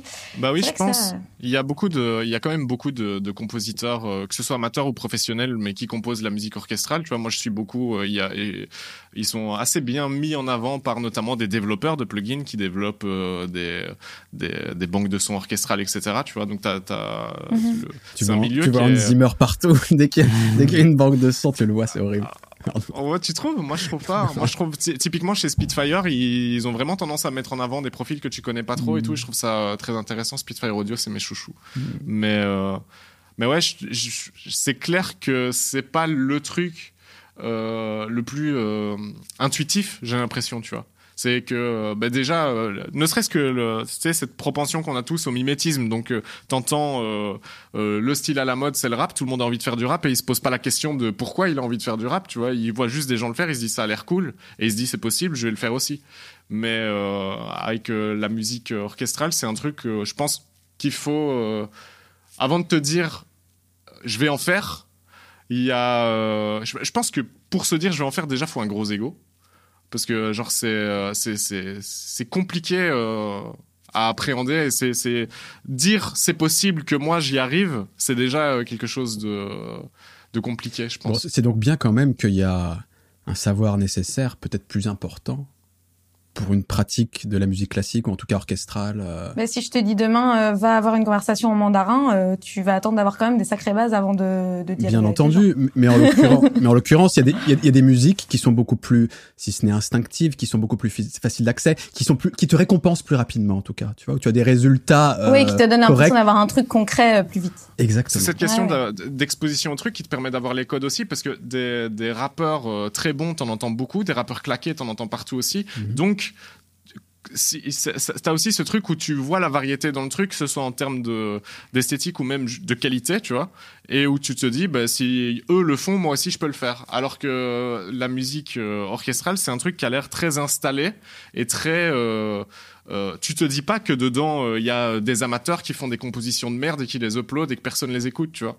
Genre, mmh. euh, tu te dis, euh, la musique orchestrale, c'est un truc où les gens, ils savent tous exactement ce qu'ils font, tu vois. Et je pense que c'est cette image-là en particulier qui bloque. Euh, c'est intéressant ce que tu dis. J'aimerais bien avoir l'avis d'Armen parce que Armen, justement, toi, tu es moins dans la musique symphonique, etc. Tu, on a parlé de ton, ton duo Soléa, par exemple. Est-ce que il y a cette même ce même poids entre guillemets euh, lorsqu'on cherche à composer par exemple alors euh, vous faisiez surtout l'interprétation mais tu as quand même touché aussi un peu à la composition euh, pas pas plus que ça est-ce que est-ce que justement parce que tu te dis ah c'est quelque chose la composition est-ce que en fait, ma question c'est est-ce que c'est parce que c'est compliqué quand, on a énormément d'instruments, le symphonique, etc. Il faut un savoir-faire absolument incroyable, ou est-ce que c'est aussi tout simplement le, poids de la tradition, de l'histoire, du classique, et même lorsqu'on a un simple duo, ouais si je peux juste compléter ce que tu dis là, moi quand je suis allé au conservatoire, j'y suis allé euh, dans la section euh, composition à l'image, donc mhm. euh, c'était orienté musique de film, et c'était acquis pour tout le monde que dans l'école cette section-là c'était l'élite, tu vois. Genre il y a les instrumentistes, c'est bien, mais les compositeurs c'est autre chose, tu vois. Et c'était ça se ressentait à tous les niveaux, tu vois, que ce soit euh, le regard des profs, euh, le regard des autres élèves, les machins, etc. Quand tu les compositeurs, c'est euh, c'est un autre game. C'est pas comme les instrumentistes. Qu'est-ce que tu en penses toi, Armen, de tout ça ouais? Bah, pour moi, en fait, c'est deux, c'est deux métiers différents qui sont pas incompatibles, la composition et l'interprétation, mais c'est juste moi, c'est un truc dans lequel je me suis jamais senti en fait. Genre, euh, je sais pas, je, je faisais beaucoup de guitare électrique quand j'étais quand j'étais ado, euh, j'ai jamais écrit une seule chanson. Euh, donc c'est pas le style classique qui a fait que j'ai pas composé ou quoi. C'est juste que euh, voilà, euh, moi j'adore l'interprétation et et j'ai jamais eu envie de faire de la de faire de la composition. Mais en fait, il y a plein de règles de, de, de composition. Euh, mais tu peux très bien écrire de la musique classique euh, en connaissant aucune de, de, de, de, ces règles, justement parce que c'est un, un, un, style euh, qui est quand même très très ouvert mine de rien. Tu peux très bien écrire, tu peux faire du euh, tu peux faire du néoclassique, tu peux écrire dans le style romantique, tu peux tu peux écrire des mélodies toutes simples avec juste un petit accompagnement à la basse et tout ça, et, et écrire quelque chose dans l'esthétique classique. Ça ça pourra être apparenté à de la musique classique. Euh, et puis tu peux aussi faire euh, euh, 10 ans d'études de, de, la composition, de tous les, de, de, de, de, tous les, de toutes les règles de composition, d'enchaînement, d'accords, de tonalité, tout ça, euh, et, et, et, composer. Il y, a, il y a plusieurs niveaux possibles. Mais bon, là on, on touche sur un sujet où moi j'ai vraiment très peu de connaissances parce que là, moi j'ai jamais touché à, à l'écriture et c'est pas du tout un sujet que je que, que je maîtrise. Donc euh, je, je m'arrête là. Si, si, on devait, euh, là on a parlé un peu du côté des musiciens, euh, quelques exemples, euh, Michel, Armen, euh, Val. Si on s'attaquait maintenant, enfin si on si on s'intéressait plutôt au public qui écoute la musique classique, parce que je vous rappelle un peu le thème de cette émission, mythe, réalité. Euh, Val, tu disais euh, un truc qui m'énerve, c'est on dit que c'est un truc de riche, etc. Alors que ça ne l'est pas forcément. Alors j'ai quand même regardé un peu euh, quelques études euh, sociologiques qui essaient de se faire autour du public. Parfois il y en a certaines commandités d'ailleurs par les pouvoirs publics. En l'occurrence, il y en a une en France, je crois qu'elle date de 2008, un truc comme ça. Elle est un peu ancienne malheureusement. Et bref, j'ai essayé de regarder rapidement, de me faire un avis. Alors tous ne disent pas exactement la même chose. Ce qui ressort quand même, c'est qu'il y a pas loin de la moitié du public qui aurait plus de 60 ans. Euh, en France en tout cas. Hein. Euh, certains considèrent qu'il y a peut-être un vieillissement par rapport aux années 80, etc. D'autres ne sont pas d'accord. Donc euh, on va, on va pas rentrer là-dedans. Mais globalement, ce qui ressort quand même, c'est que alors que par exemple on inscrit plein de gosses dans des conservatoires, etc., qui est une forme d'initiation à la musique classique qui est faite quand même auprès de beaucoup d'enfants, je pense. en tout cas ceux qui ont la chance d'être inscrits dans des écoles où on pratique un peu des instruments. Euh, il y a un creux énorme, euh, adolescence, euh, et toute une partie de jeunes adultes, etc. Et puis ça revient euh, quand même à partir de 50-60 ans. Est-ce que et ça c'est ça c'est des, des, des, études qu'on peut toujours questionner, mais qui font ressortir quand même un peu une forme de profil sociologique comme ça. C'est un peu plus mesuré pour les questions des catégories socioprofessionnelles, par exemple, on pourra en discuter. Mais est-ce que il y a un problème? Est-ce que c'est une musique de vieux? Est-ce que le public est vieux? Et moche C'est un peu provoque hein, de dire c'est une musique de vieux. Non mais, non mais bien sûr, c'est ce que tout le monde dit. Donc euh, déjà oui, euh, excuse-moi, euh, quand tu vas le dimanche après-midi, t'as que des têtes blanches. Mais comme au théâtre aussi, je fais je fais le parallèle. Mmh. c'est alors moi, moi l'histoire que je me raconte, c'est euh, ces gens-là sont à la retraite, ils ont plus de temps, donc ils vont peut-être plus au théâtre et à l'opéra déjà. Mhm. Et euh, donc oui, il y a beaucoup de, oui, plus de la moitié du public a plus de 60-65 ans. Ça, je pense que c'est vrai. J'ai pas besoin de faire une étude, je, je pense que c'est vrai. Mais euh, plus de la moitié, ça fait quand même que du coup moins de la moitié, donc quand même une grosse partie ont moins. Et moi, je vois beaucoup de jeunes, de plus en plus de jeunes même, et, euh, et je je trouve que on peut pas dire qu'il y a un vieillissement du public parce que s'il y avait vraiment un vieillissement du public, les salles seraient vides parce que les gens seraient morts. En fait, ce qui est beau, je trouve, c'est que même si le temps avance, il y a toujours des plus de 60 ans qui viennent à l'opéra ou au concert. Donc en fait, finalement, euh, si tu veux, les générations euh, c'est comme si à 60 ans, euh, c'était un peu du vin, tu vois. Tu commences à aimer ça. Donc moi, je trouve justement que ça donne beaucoup d'espoir parce que ça te dit que beaucoup de gens qui ne s'y étaient jamais intéressés avant hmm. s'y mettent à un certain âge. Donc ça, c'est déjà hyper positif. Ça, c'est une réalité. Effectivement, beaucoup de bah, d'études indiquent que c'est c'est un c'est une, l'appétence entre guillemets pour la musique classique se construit sur le temps, effectivement. Ouais, parce que je pense déjà c'est c'est un moment où tu as le temps euh, à la retraite, effectivement, tu cherches des nouveaux hobbies, mais pas que, parce que voilà, moi qui a, qui a, qui a la trentaine, enfin qui approche de la trentaine, je ne dirais pas, euh, j'ai plein de potes qui commencent à me dire, ouais Val, moi j'aimerais bien m'intéresser à des nouvelles activités, découvrir des nouveaux trucs. Est-ce que tu peux m'initier? Et donc il y a plein de gens autour de 30 ans qui cherchent à s'intéresser à la musique classique, et ça je trouve ça cool aussi parce que ça, ça prouve que que c'est c'est pas que des vieux. Les jeunes. en train de dire qu'on est déjà vieux à 30 ans, c'est possible ça aussi. Hein. Euh, non, je suis en train de dire qu'il y a aussi des gens à 30 ans qui commencent à s'y intéresser. Ouais, il y a des gens qui prennent des euh, cours de vin aussi. Enfin voilà, c'est des trucs de vieux quoi. Bah, cours de pas, vin. pas spécialement œnologie. Non, mais, je euh, parce que c'est le genre de truc que je peux faire. Donc. mais, moi, j'ai envie de. bon, on fera ça ensemble. euh, mais, mais une, dernière chose euh, que moi j'ai découverte il y a pas très longtemps, c'est un club de fans d'opéra, de jeunes fans d'opéra qui s'appelle Juvenilia, qui regroupe des fans d'opéra européens partout en Europe. Et on se réunit, avant Covid, euh, on se réunissait une fois par mois dans un opéra différent en Europe. Et on est parfois plus d'une centaine. Euh, alors à l'échelle européenne, c'est pas énorme, mais pour te dire qu'il y a des clubs de fans d'opéra. Et donc moi, ça, ça me redonne vachement espoir en me disant, ah mais en fait c'est cool parce que c'est ce que j'ai remarqué en lançant ma chaîne, c'est que plein de gens m'écrivaient en me disant... Euh, ah c'est cool ce que tu fais parce qu'en fait moi j'aime bien la musique classique mais j'ose pas trop l'assumer. Et du coup ce que tu fais c'est cool parce qu'en fait euh, du coup je me sens moins seule. Et Juvenilia c'est un peu la même chose. C'est entre fans d'opéra européens on se retrouve pour aller triper et faire que des soirées à l'opéra. Donc en fait c'est vrai qu'il y a des vieux, ça c'est le cliché, c'est la priori, c'est ce qu'on voit, mais il y a aussi plein de jeunes, sauf que eux, ils sont souvent dans les places pas chères, tout en haut, donc c'est peut-être eux qu'on voit moins. Puis surtout au JT, on va pas interroger les jeunes, tu vois. Au JT, on veut montrer les vieux qui ont été à l'opéra, tu vois, ou qui ont été au concert. C'est comme quand on interview un Belge aux informations en France, on va prendre celui qui a le pire accent. Donc aussi, on entretient ces clichés parce que on veut montrer, ouais, vous vous souvenez, la musique classique, ce truc de vieux. Mais il y a plein de jeunes à l'opéra. C'est juste qu'on les voit moins tu vas sur les réseaux sociaux, maintenant, tu te rends compte qu'il y a plein de jeunes. Euh, d'ailleurs, tous les comptes, je pense, d'influenceurs, c'est euh, des gens qui ont en moyenne moins de 60 ans. Qu'est-ce que t'en penses, Armen Tu penses qu'il y a une réalité quand même, qu'il y a un public relativement âgé autour du classique? Oui, bah de toute façon là, il y a pas, il y a pas, oui, il y a pas matière à débat. Mais je reviendrai plutôt sur l'aspect euh, différence entre le, nombre d'enfants qui sont inscrits dans les conservatoires et et le, enfin en gros qu'est-ce qu'ils font entre 6 euh, ans? Pourquoi ils attendent d'avoir 60 ans pour potentiellement retourner au concert? Et euh, et il y a eu il y a encore euh, ça ça progresse mais des gros soucis dans l'enseignement en fait euh, dans le sens où euh, déjà bon pour plein de parents inscrire leurs enfants à la musique classique c'était genre un passage obligé il fallait il fallait faire ça et, et, ça quelles que soient les les, les les les classes sociales de la de la population. Euh, soit pour accéder justement à une classe supérieure ou pour asseoir sa position. Mais la musique classique, c'était voilà, ça allait lui apprendre. On, met on met l'enfant au conservatoire très tôt parce que ça va lui apprendre la rigueur, euh, ça va lui apprendre la patience, euh, le goût du travail euh, et toutes ces inepties.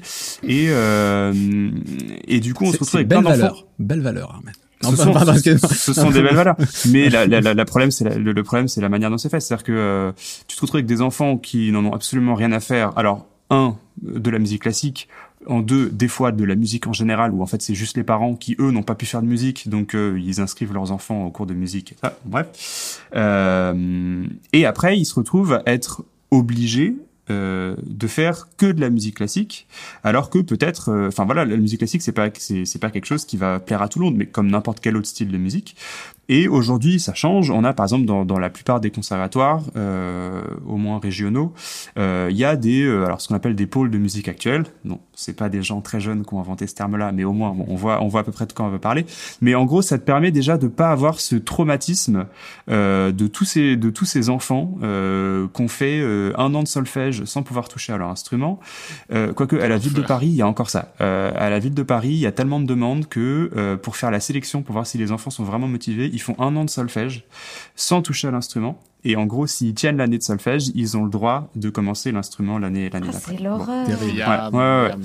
Mais donc du coup, voilà, tu te trouves avec plein d'enfants traumatisés euh, qui se sont retrouvés avec des, des, des profs qui étaient pas du tout préparés non plus pour ça et qui étaient incapables d'enseigner autre chose que de la musique classique. Donc du coup, même si l'élève et si l'enfant était demandeur de faire de la musique mais un style un peu différent, bah était incapable de, de, enfin, était pas préparé pour le faire. Et donc du coup, ces enfants-là, ils ont arrêté euh, ils ont arrêté la musique et pour eux, la musique classique, bah c'est ça, c'est cette image-là, quoi. C'est un truc élitiste. Euh, ils ont été forcés d'en faire, ils ont été forcés d'aller jusqu'au bout de l'année, de passer leur euh, passer leur examen et tout ça. Ouais, puis même sans le côté, euh, même sans ce côté genre forcé par les parents, etc. Je pense que le côté institutionnalisé, enfin tu mm. sais que genre dans le dans l'inconscient collectif, c'est ce truc de ça représente la sociétaire si j'ose dire. Et euh, tu sais quand quand t'es adolescent, euh, à un moment où tu te rebelles contre la sociétaire, et euh, est-ce que euh, la musique classique, ça serait pas un peu une représentation symbolique de de la sociétaire Hmm. Bah, il y, a ça et puis euh, comme tu disais Val, il y, a, le rapport à, l'âge et au temps aussi. Euh, je parlais euh, tout à l'heure d'introspection, de prendre le temps, de voir, d'avoir vraiment un moment où tu fais que ça, où tu es tout seul. et c'est pas étonnant que que ce soit quelque chose qui vienne avec l'âge. Donc il y a, y a, des gens qui, qui l'apprécient jeune c'est pas du tout incompatible, mais en termes de, pourcentage, il y a plus de gens qui vont euh, aimer passer ce genre de ce genre de moment euh, avec euh, avec l'âge qui passe quoi. Bien sûr, et moi si je peux donner mon exemple personnel, j'ai la chance d'avoir un, un, papa qui m'a emmené à l'opéra pour la première fois quand j'avais deux ans. Et, euh, et la question c'est toujours ouais donc tu kiffes ça depuis que t'as deux ans? J'en sais rien, je pense que non. À deux ans je kiffais pas du tout ça. J'allais parce que j'étais contente d'être avec mon papa, parce que j'étais contente mmh. de passer un moment de lui faire plaisir à lui. Mais clairement ce côté introspectif, moi, il vient avec l'âge. Moi, limite, j'adore aller au concert, à l'opéra, parce que je sais que ça va être un moment où je vais pouvoir me poser pendant euh, une, deux, trois, quatre heures, et où je vais complètement pouvoir être avec moi-même, avoir cette musique qui va me parler. C'est un truc, tu, tu peux pas faire ça à deux, trois, euh, six ans. Et donc, c'est sûr que... Euh, mais, mais n'importe, je pense, t'emmènes à gamin voir une pièce de théâtre de, de, je sais pas, un Racine pendant quatre heures. je pense, voilà, c'est clairement des, des, des codes et, des façons de, de percevoir euh, de percevoir la culture parce que finalement c'est ça c'est culturel et, euh, et pour rebondir aussi sur le solfège euh, pareil quand j'étais gamine moi j'ai été dégoûtée du solfège hein. je mmh. j'ai pas du tout kiffé j'ai eu des très mauvais profs j'en veux à la fois à mes profs à mes parents à moi-même de pas l'avoir dit je crois que j'ai créé ma chaîne YouTube par grosse frustration de ne pas pouvoir avoir un, un bon bagage et, et, d'être musicienne, puisque je, grâce à ma chaîne, je vis par procuration votre vie des musiciens. Mais, euh, mais du coup, ouais, je pense qu'il y a beaucoup, beaucoup de gens qui... Ouais, comme tu disais, des parents qui pensent qu'il faut mettre leur enfant euh, au solfège, parce que quoi? Parce que quand ton gamin va écouter Mozart, il va être plus intelligent, faut arrêter avec ça. Mmh. Euh, mais il y a tellement de parents qui pensent que c'est bien de mettre son gamin au solfège. Non, si ton gamin il veut jouer au foot ou il tape dans tous les sens, euh, mets-le à la batterie ou mets-le au foot, mais le mets pas à, faire de la clarinette, et à faire ça sur son bureau pendant trois heures, quoi, tu vois. Hmm. Mais ça, le, côté utilitariste de la musique, euh, tous les ans, on nous ressort les études. Alors ça fait, euh, ça fait faire plus de lait aux vaches, ça rend la, viande plus tendre, ça, ça aide la concentration. Ça, enfin, si tu fais écouter de la musique classique à ton bébé, il va. Et il y a sûrement une part de vrai là-dedans, il y a aucun doute. Mais, mais ça, ça, ça, on reste dans les, on reste dans les clichés, quoi. Qui bien sûr, vraiment faut que tu le fasses parce que tu kiffes. Je veux dire, euh, toi, en tant que parent, tu mmh. mets ton gamin à faire de la musique parce que toi, t'en as fait, parce que tu kiffes et t'as envie de lui transmettre cette passion. Il faut pas mmh. se dire, euh, je vais mettre mon gamin à faire ça parce que comme ça, il sera, je sais pas, plus intelligent, euh, plus détendu. Euh, au contraire. Mmh. Il y, a, il y, a, un problème qui est pas propre à la musique classique, de l'enseignement de la musique en manière générale, de manière générale en France. De l'enseignement, de on, on fera de l'enseignement peut-être d'ailleurs, effectivement. On en fera. Je pense qu'il faudra qu'on fasse un épisode là-dessus à l'occasion, Michel. Je suis très chaud. Euh, sur euh, l'enseignement de la musique, quoi. Ouais. que ce soit. Euh, je ferai des gros wads aussi dans les écoles et tout. Ouais. Non, mais parce qu'on l'a tous vécu. Moi, pareil, j'ai fait j'ai fait une, une ENM, de, une école nationale de musique.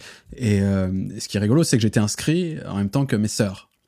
Et moi, j'étais inscrit en, en guitare. Euh, dans, j'étais dans l'annexe pourri où en fait c'était euh, les musiques euh, amplifiées. Mm. alors que mes sœurs s'étaient inscrites en violon, flûte traversière, et elles étaient dans le beau bâtiment. résultat, bah, moi encore aujourd'hui, je joue de la musique et elles ont arrêté au bout de 3-4 ans parce qu'en fait c'était l'école là où elles étaient. C'est-à-dire qu'on leur faisait mm. passer des classes, des machins, et ils les ont dégoûtés. Et alors que mm. moi, c'était la même école, mais déjà tu voyais vraiment géographiquement, enfin, et dans la, la qualité des, des, des du lieu. Nous, c'était les, reclus, mais résultat, la passion, elle s'est transmise, quoi. Voilà. Et c'est problématique. Comme quoi, la, la, passion se transmet toujours mieux dans la crasse, j'ai remarqué. ça c'est possible. Ça c'est possible.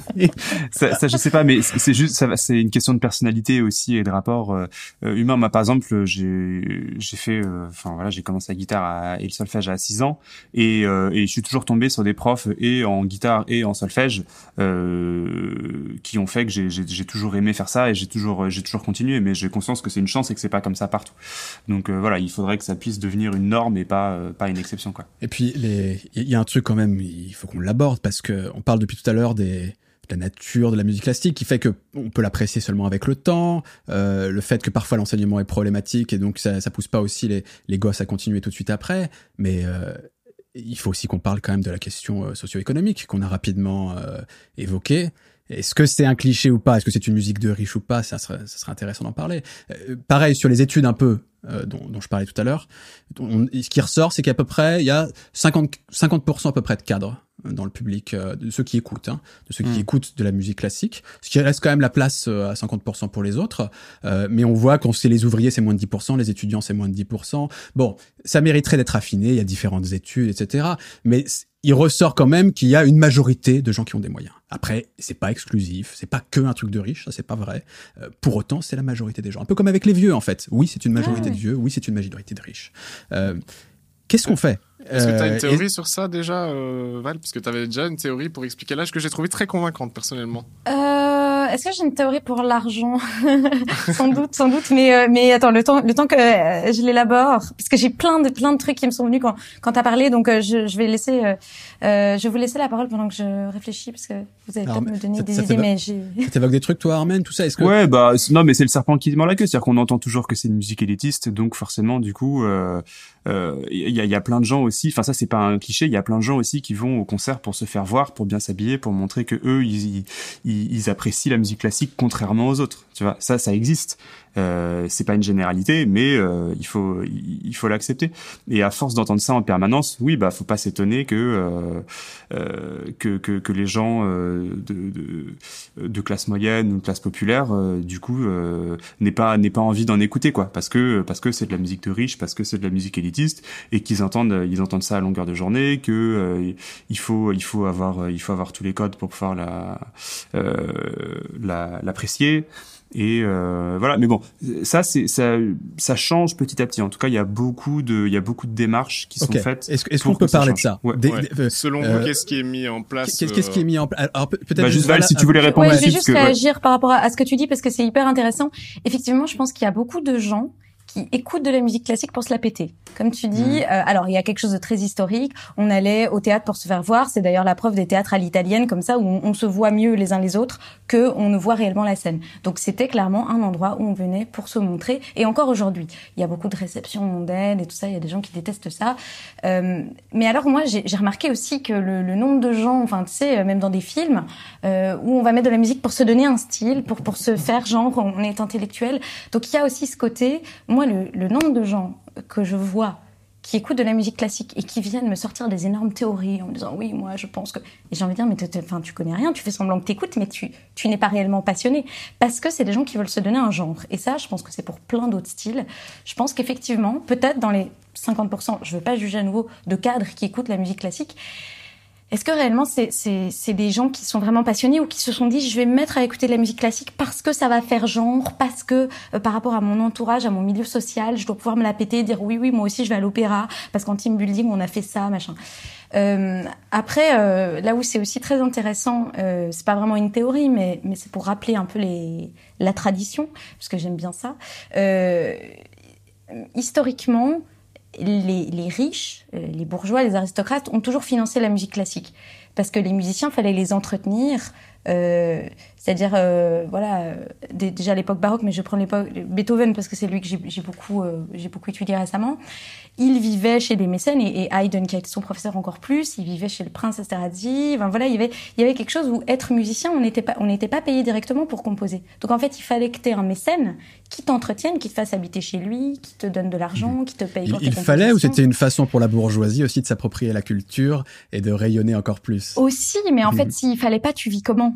En fait, c'est un peu ce qui est arrivé à Mozart, c'est que Mozart, il voulait pas justement être euh, sous l'emprise d'un mécène, donc il s'est disputé avec plusieurs mécènes, et c'est ce qui fait que voilà, il, il a pas eu euh, tout l'argent qu'il aurait pu avoir. Et, euh, et en fait, donc il y a toujours eu cette histoire de mécénat depuis le début de l'histoire de la musique.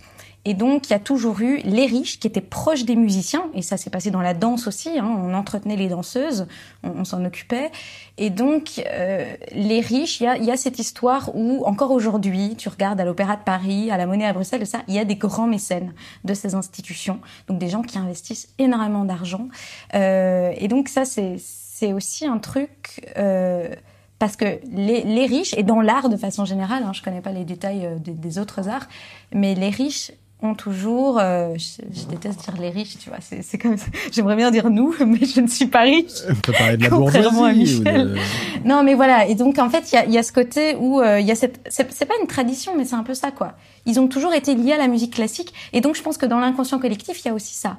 Il y a aussi le fait que, ben oui, euh, au cours de l'histoire, ça a souvent été les riches qui ont permis la création de certaines œuvres, qui ont permis d'entretenir certains compositeurs. Alors, heureusement pour plein de compositeurs, au fil de l'histoire, ça, s'émancipe. On, peut composer pour, pas spécialement un mécène, quoi. Même, si, si je veux être un peu critique et mettre un peu de nuance dans tout ça, c'est-à-dire que la bourgeoisie qui entretient un milieu artistique, c'est vrai que ça a toujours existé et ça a permis à les artistes et à des, mouvements, etc., de se développer. Ça a été positif pour des arts, j'en suis persuadé. Je veux dire par contre qu'elle sélectionnait, c'est-à-dire c'était pas pour l'amour de l'art uniquement.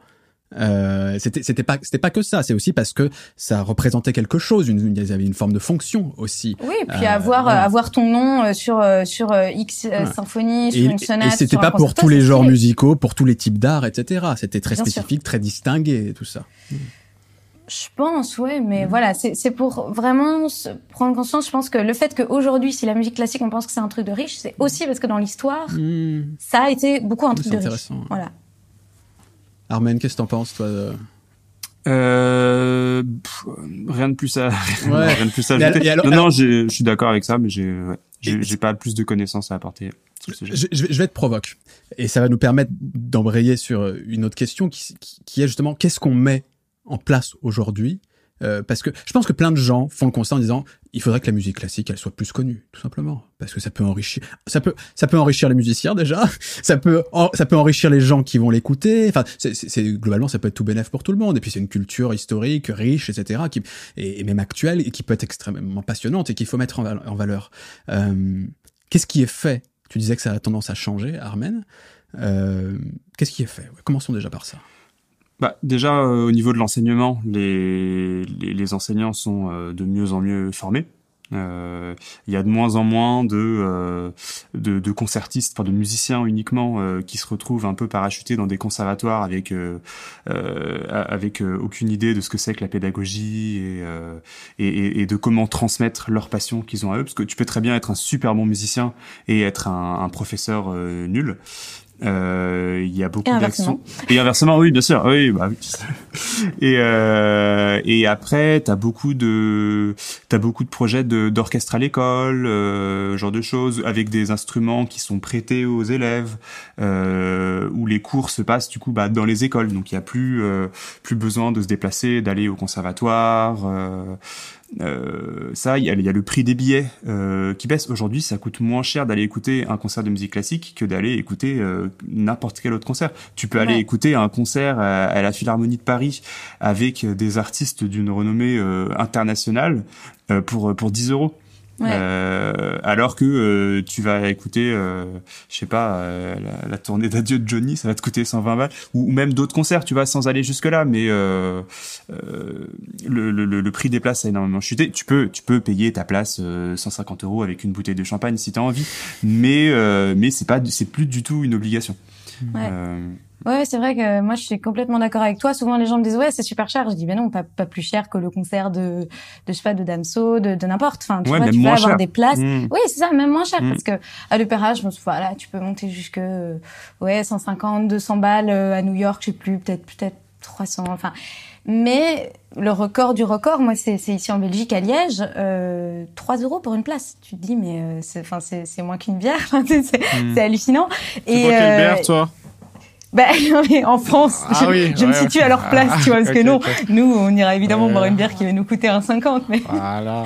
mais, euh, mais voilà, en fait, c'est vraiment ça, c'est l'accessibilité des places aujourd'hui, et qui sont pas toujours nécessairement des mauvaises places, parce que euh, c'est ce qu'on se dit aussi, ouais, mais du coup, ma place à 10 euros ou, ou, à, à 3 euros, ça va être dans une mauvaise place, mais pas du tout. Euh, ça peut vraiment être des endroits hyper surprenants, une autre façon de vivre le concert, donc l'accessibilité de la part des salles, eux, ils font un effort de ouf. Dans le prix, dans la programmation aussi, les salles essayent vachement de programmer avec euh, des liens avec la musique de film, avec la musique euh, justement populaire, avec euh, avec des introductions au concert, avec avec des, des stars, enfin voilà, des, des, des dialogues. Enfin, franchement, il y a un effort des salles tout le monde n'est pas au même niveau. Euh, les réseaux sociaux aussi, c'est un truc qu'il fallait vachement développer. Euh, beaucoup étaient très fermés à ça et avec le confinement, je sais pas pourquoi tout le monde s'est mis à se dire oh mon dieu, il faudrait qu'on soit sur les réseaux sociaux. Mais ça aussi, c'est une façon de, de, devenir accessible. Donc c'est en train de bouger. Après, tout le monde bouge pas de la même façon, mais euh, mais moi, je pense que que c'est positif et et, et, donc euh, vous deux. Euh, Armen et, euh, et Val, bah, j'allais embrayer sur. Enfin, c'est une question qui, qui fait un peu lien. C'est euh, vous deux, genre on vous donne là maintenant un budget illimité. Et euh, qu'est-ce que vous faites pour euh, briser cette barrière-là? Bah, déjà, c'est pas forcément une question d'argent. ouais, c'est pareil, je sais pas comment faire. Intéressant. mais alors, c'est quoi le, si c'est pas une question d'argent? Qu'est-ce que, qu'est-ce que vous, vous, vous préconisez, ouais? C'est euh, c'est renouvelé. Euh, enfin, c'est quelque chose qui va prendre du temps de toute façon. Euh, mais c'est attendre que euh, bah, que justement que toute la génération qui est en train de se former maintenant dans les conservatoires, euh, tous les gens qui vont à, à, ces concerts dont tu parlais, au, il y a pas mal de genre les ciné-concerts par exemple, c'est un succès, euh, mmh. c'est un succès de fou. Il y a plein de gens qui vont voir, euh, je sais pas, le, le, Seigneur des Anneaux, pour enfin pour parler des plus des plus grands, et ça va être ça va être pour pour pas mal de personnes une porte d'entrée vers la musique classique. Et juste du coup pour un peu hors sujet, mais pour rebondir sur ce qu'on disait avant euh, et les plateformes de sur les plateformes de streaming, euh, il y a beaucoup maintenant de playlists avec de la musique classique. Et en fait, j'ai pas encore d'avis sur la sur la question. Enfin, c'est-à-dire que j'oscille un peu. Je trouve qu'il y a des aspects positifs et des aspects très négatifs, mais euh, euh, il y a, y a donc voilà, il y a beaucoup de playlists, euh, genre euh, relaxation, euh, révision studio, ouais, voilà, exactement, musique pour étudier, tout ça. Et donc du coup, en même temps, ça permet à des gens bah, de, de découvrir euh, de la musique classique sans les, sans les, sans l'a priori qui peut, qui peut y avoir, mais ça cantonne à un style euh, hyper consensuel avec que des trucs très doux, que des, que des tubes. Lang Lang qui joue Chopin, et ça, je suis, je suis d'accord avec toi, c'est que enfin fini, mais je voudrais rebondir sur ce que tu dis. Non, non, bah vas-y, tu peux, je, je continuerai pas si tu veux rebondir là-dessus. Non, c'est juste de, de dire qu'en fait, dans ces playlists qui sont toutes faites, du coup, les gens ont, on leur choisi l'interprète qu'ils vont écouter et ils ont qu'une seule version en tête et qui est pas toujours la version qui est peut-être la plus intéressante. Euh, je parle de mais ça, c'est déjà un truc d'initié, ça. C'est déjà. Oui, mais si parce qu'en fait, accrocher les gens, il faut bien passer par là aussi. Tout à fait. Mais le problème, c'est qu'après, les gens, ils, ils ne savent absolument pas ce qu'ils écoutent. Tu vois, ah, parfois ils écoutent ça, toute cette Ça, c'est un truc d'initié encore. Et ça... ben non, parce que après, s'ils veulent retrouver ce qu'ils ont écouté dans la playlist, tu vois, ils ont écouté une playlist de 3h40, ils ont aimé un morceau à un moment. Alors heureusement, maintenant, tu peux vite chasamer et tout, mais dans, dans le sens où, du coup, les, les, les gens vont peut-être pas avoir la, la, la conscience de la richesse qui peut se cacher derrière ça. Ils vont juste se contenter de cette playlist et, derrière ça, ben voilà. Non, mais tu as raison. C'est une des limites des playlists. Elle est valable pour absolument tout. Hein. On, a parlé déjà de Lofi plusieurs fois dans cette émission. On avait reçu Pandora, etc. Alors s'il y a un genre qui est euh, complètement euh, pas soumis mais enfin qui est complètement lié complètement avec les playlists c'est bien le cas. Et on voit aussi que ça ça, ça empêche l'émergence de figures artistiques en fait. Parce que tout passe par la mmh. playlist. Ouais, et j'allais embrayer justement sur le fait que euh, les, la plupart des, des gros labels euh, bah du coup ils choisissent ils, peuvent imposer en partie le programme d'enregistrement de leurs artistes euh, avec des pièces qu'ils vont pouvoir placer dans des dans des playlists. Mmh. et donc voilà c'est à double tranchant. Je peux pas dire que je suis contre parce que ça ça il y a sûrement plein de gens qui découvrent des œuvres de musique classique grâce à ça.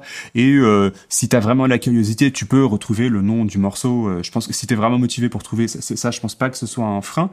Euh, mais par contre, ça continue encore une fois de garder la musique classique dans l'aspect, voilà, ça sert à se concentrer. la musique classique, ça détend. La musique classique, c'est doux, c'est bien, c'est bien gentil, c'est propre, tout ça. Et si je peux faire une petite parenthèse, je sais pas si vous avez entendu parler de ce truc qui est passé que, enfin ça fait quelques années, mais là il y a eu un buzz récemment, euh, des gens qui s'offusquaient parce qu'en fait on passe de la musique classique dans les parkings pour faire fuir les délinquants. Ah oui, c'est oui, oui. oui. Et, moi, je trouve ça quand même merveilleux, quoi, parce qu'en fait, le but de la musique classique, c'est de faire hmm. fuir les jeunes, les, les, les, délinquants. Et je, je me dis, mais euh, mais où, dans, dans quel monde on vit? C'est quoi cette information? Ça, je, Ah, je, te, ah, mais je, demande à vérifier. C'est très bizarre comme. Non, non, c'est vrai, c'est vrai aussi. J'avais vu passer. Ah, ouais, Et tu vas dans plein de parkings, il y a de la musique classique. C'est pas pour donner une bonne ambiance. Bah, dans tous les parkings, c'est pour rassurer les gens. Ouais, bien sûr. Sans citer de marque, évidemment. Voilà. Donc, euh, ouais. Je trouve ça intéressant qu'on ait parlé un peu de. Vous avez parlé des ciné-concerts, des choses comme ça, de, de, de canaux en fait euh, qui permettent d'ouvrir mine de rien. Et les, les, grands exemples, c'est la publicité, c'est le jeu vidéo, c'est le cinéma. mine de rien, ça fait un peu pour la cause, ça travaille pour la cause quand même de la musique classique, avec ses limites, bien entendu. Mais est-ce que c'est pas aussi en pas forcément par la publicité, parce que là il y a un aspect très commercial, etc. Mais, mais par plein de canaux comme ça euh, qui, qui font partie en fait de la vie des gens et qui permettent petit à petit d'insuffler cette petite graine, enfin de mettre cette petite graine là de la musique classique. Est-ce que ça passerait pas par là aussi? Ah, mais il faut aller plus loin, quoi. C'est ça le truc. C'est, ok, plus loin. Vas-y. Qu'est-ce que les, bah, par exemple, euh, en, gros, tu prends la, la, musique classique dans la publicité, tu vas avoir, je sais pas, trois, quatre œuvres qui reviennent tout le temps, tout le temps, tout le temps. As, tu vas avoir un mouvement lent d'un concerto de Mozart. Ouais, tu vas, avoir, du euh, Verdi, un air Libiamo ou un truc comme ça. Tu enfin, et t'as vraiment, genre, tu peux compter sur les doigts d'une main, peut-être de deux max, alors que des, des, des airs euh, fédérateurs, on va dire, dans la musique classique, avec le côté justement euh instantané que la musique classique peut parfois ne pas avoir. C'est une mélodie où tout de suite tu l'écoutes et, euh, et bah ça va tout de suite te prendre euh, directement au trip. Il y en a, il y en a plein. Et donc du coup, pourquoi pas, enfin pourquoi ne pas justement euh, faire l'effort d'aller chercher un peu, un, peu d'autres trucs? Pour moi, c'est la, ils font la moitié, ils font la moitié du chemin quoi. Ok, ils ont mis de la musique classique, mais euh, encore une fois, c'est utilitariste parce qu'ils savent que euh, en utilisant tel type de musique, bon après c'est de la pub, hein, faut pas leur demander d'être humaniste. mais bon. Non, mais tu vois, je suis d'accord avec toi parce que de temps en temps, euh, je mets un extrait de, de, musique classique et mes potes me font ah c'est la pub pour la pizza. Bah ouais. let's go. T'es un peu là ouais bon ouais super. Et en fait tu vois je me suis souvent dit parfois t'as des pubs de parfum avec des grosses grosses stars et il est mm. marqué en tout petit en dessous euh, Jennifer Lawrence pour euh, Chanel. Je crois qu'elle a pas du tout fait Chanel, c'est pas grave. Mais je me dis il faudrait faire ça aussi pour la musique classique. Faudrait qu'il y ait une obligation de copyright de quand tu utilises un air de musique classique en tout petit dans la pub on te met c'est du Mozart parce que comme ça au moins ça te permet un tout petit peu de conscientiser les gens qui arrêteront de te dire ah c'est la pub de la pizza ou de la voiture ou du truc. Parce que ça c'est sûr que c'est c'est ralent comme tu dis. Du coup ça fait la moitié du chemin. On bah, utilise la musique classique parce que c'est de la musique super bien écrite qui reste en tête que les gens connaissent. Et qui est libre de droit. Et ça, c'est tellement énervant. Parce que du coup, ils utilisent des trucs, euh, voilà. Mmh, même s'il faut quand même payer les, les, droits des interprètes, mais par contre pour la pour le pour l'auteur, effectivement. Oui, mais du coup, on va aller prendre un petit orchestre euh, très très loin, euh, qui mmh. pas très très cher. Euh, et c'est ça qui est souvent, voilà. Ouais, puis du coup, ça joue aussi quand même sur ce, ce cliché de la musique euh, classique qui est classe. Tu vois, genre en général, tu vas tu vas mettre ça. Ou, ou alors il y a tu sais des airs très Genre, euh, tu veux un truc pizza, euh, tu vas prendre un truc qui est très euh, vibrant. Mais sinon, genre, typiquement, une pub pour le parfum, en général, tu mmh. vas user de l'esthétique classe qu'on attribue à la musique classique. Ouais, c'est vrai. Ouais, après t'as des putes de parfum avec du Sia aussi et, euh, et Sia c'est pas considéré comme de la musique élitiste. oh, non, je, non non, je, je sans porter aucun jugement justement, mais euh, mais c'est pas Sia, on peut pas dire que c'est de la musique classique. Donc euh, ah non, ah non, c'est vraiment pas de jugement là. bah non, non, non, mais euh, c'est le côté euh, euh, musique, euh, enfin c'est vieillot, c'est ancré dans une, une époque ancienne, c'est tout le temps la même chose, c'est tout le temps le même air. La musique classique, ça évolue pas, la musique classique, c'est ça. Alors que bah non, justement, c'est pas c'est pas ça. C'est vrai. Et euh, mais il y a un truc parce que tu parlais euh, aussi de donc non seulement les pubs, mais il y a aussi comme tu dis de la musique de film, enfin les films en général. Et j'ai lancé euh, sur ma chaîne, c'est pas du tout pour faire de l'autopromo, hein, abonnez-vous. Mais j'ai lancé une série de vidéos qui s'appelle Interlude où en fait j'analyse les scènes dans les films où ils vont à l'opéra. Alors, ça pourrait être au concert aussi, mais j'ai commencé par l'opéra parce que voilà. Et surtout, les opéras, ça raconte une histoire. Et donc, j'avais fait sur Pretty Woman, j'ai fait aussi une scène dans Star Wars, je vais faire le cinquième élément, euh, Mission Impossible. Enfin, il y a plein, plein de films où ils vont à l'opéra. Et donc, pour moi, c'est pour moi une porte d'entrée de dire aux gens, vous connaissez la musique classique, euh, mais vous le savez pas trop parce qu'en fait vous savez pas l'histoire qu'il y a derrière ça.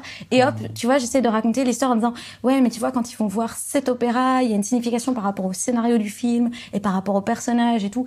Et là du coup j'ai envie de dire que c'est presque moi qui vais utiliser euh, la pop culture pour dire aux gens euh, regardez la musique classique, en fait, vous en écoutez, vous en consommez, vous, vous savez déjà tellement plus de choses que ce que vous croyez, en fait. Et c'est ça, pour revenir à ce qu'on disait au début, euh, pour moi, il n'y a pas vraiment de, de profane ou de néophyte ou de non-initié.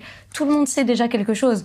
Moi, si, si, si je te chante un début de musique de Mozart, tu sais probablement chanter la fin. Si je te fais euh, un, un, accord, ce qu'on va appeler 1-5-1, euh, tu, tu vas savoir que tu applaudis à la fin. Il y a des trucs qui sont mmh. dans notre, dans notre inconscient et, donc moi, je veux juste montrer aux gens que les gens connaissent la musique classique. Ils le savent juste pas.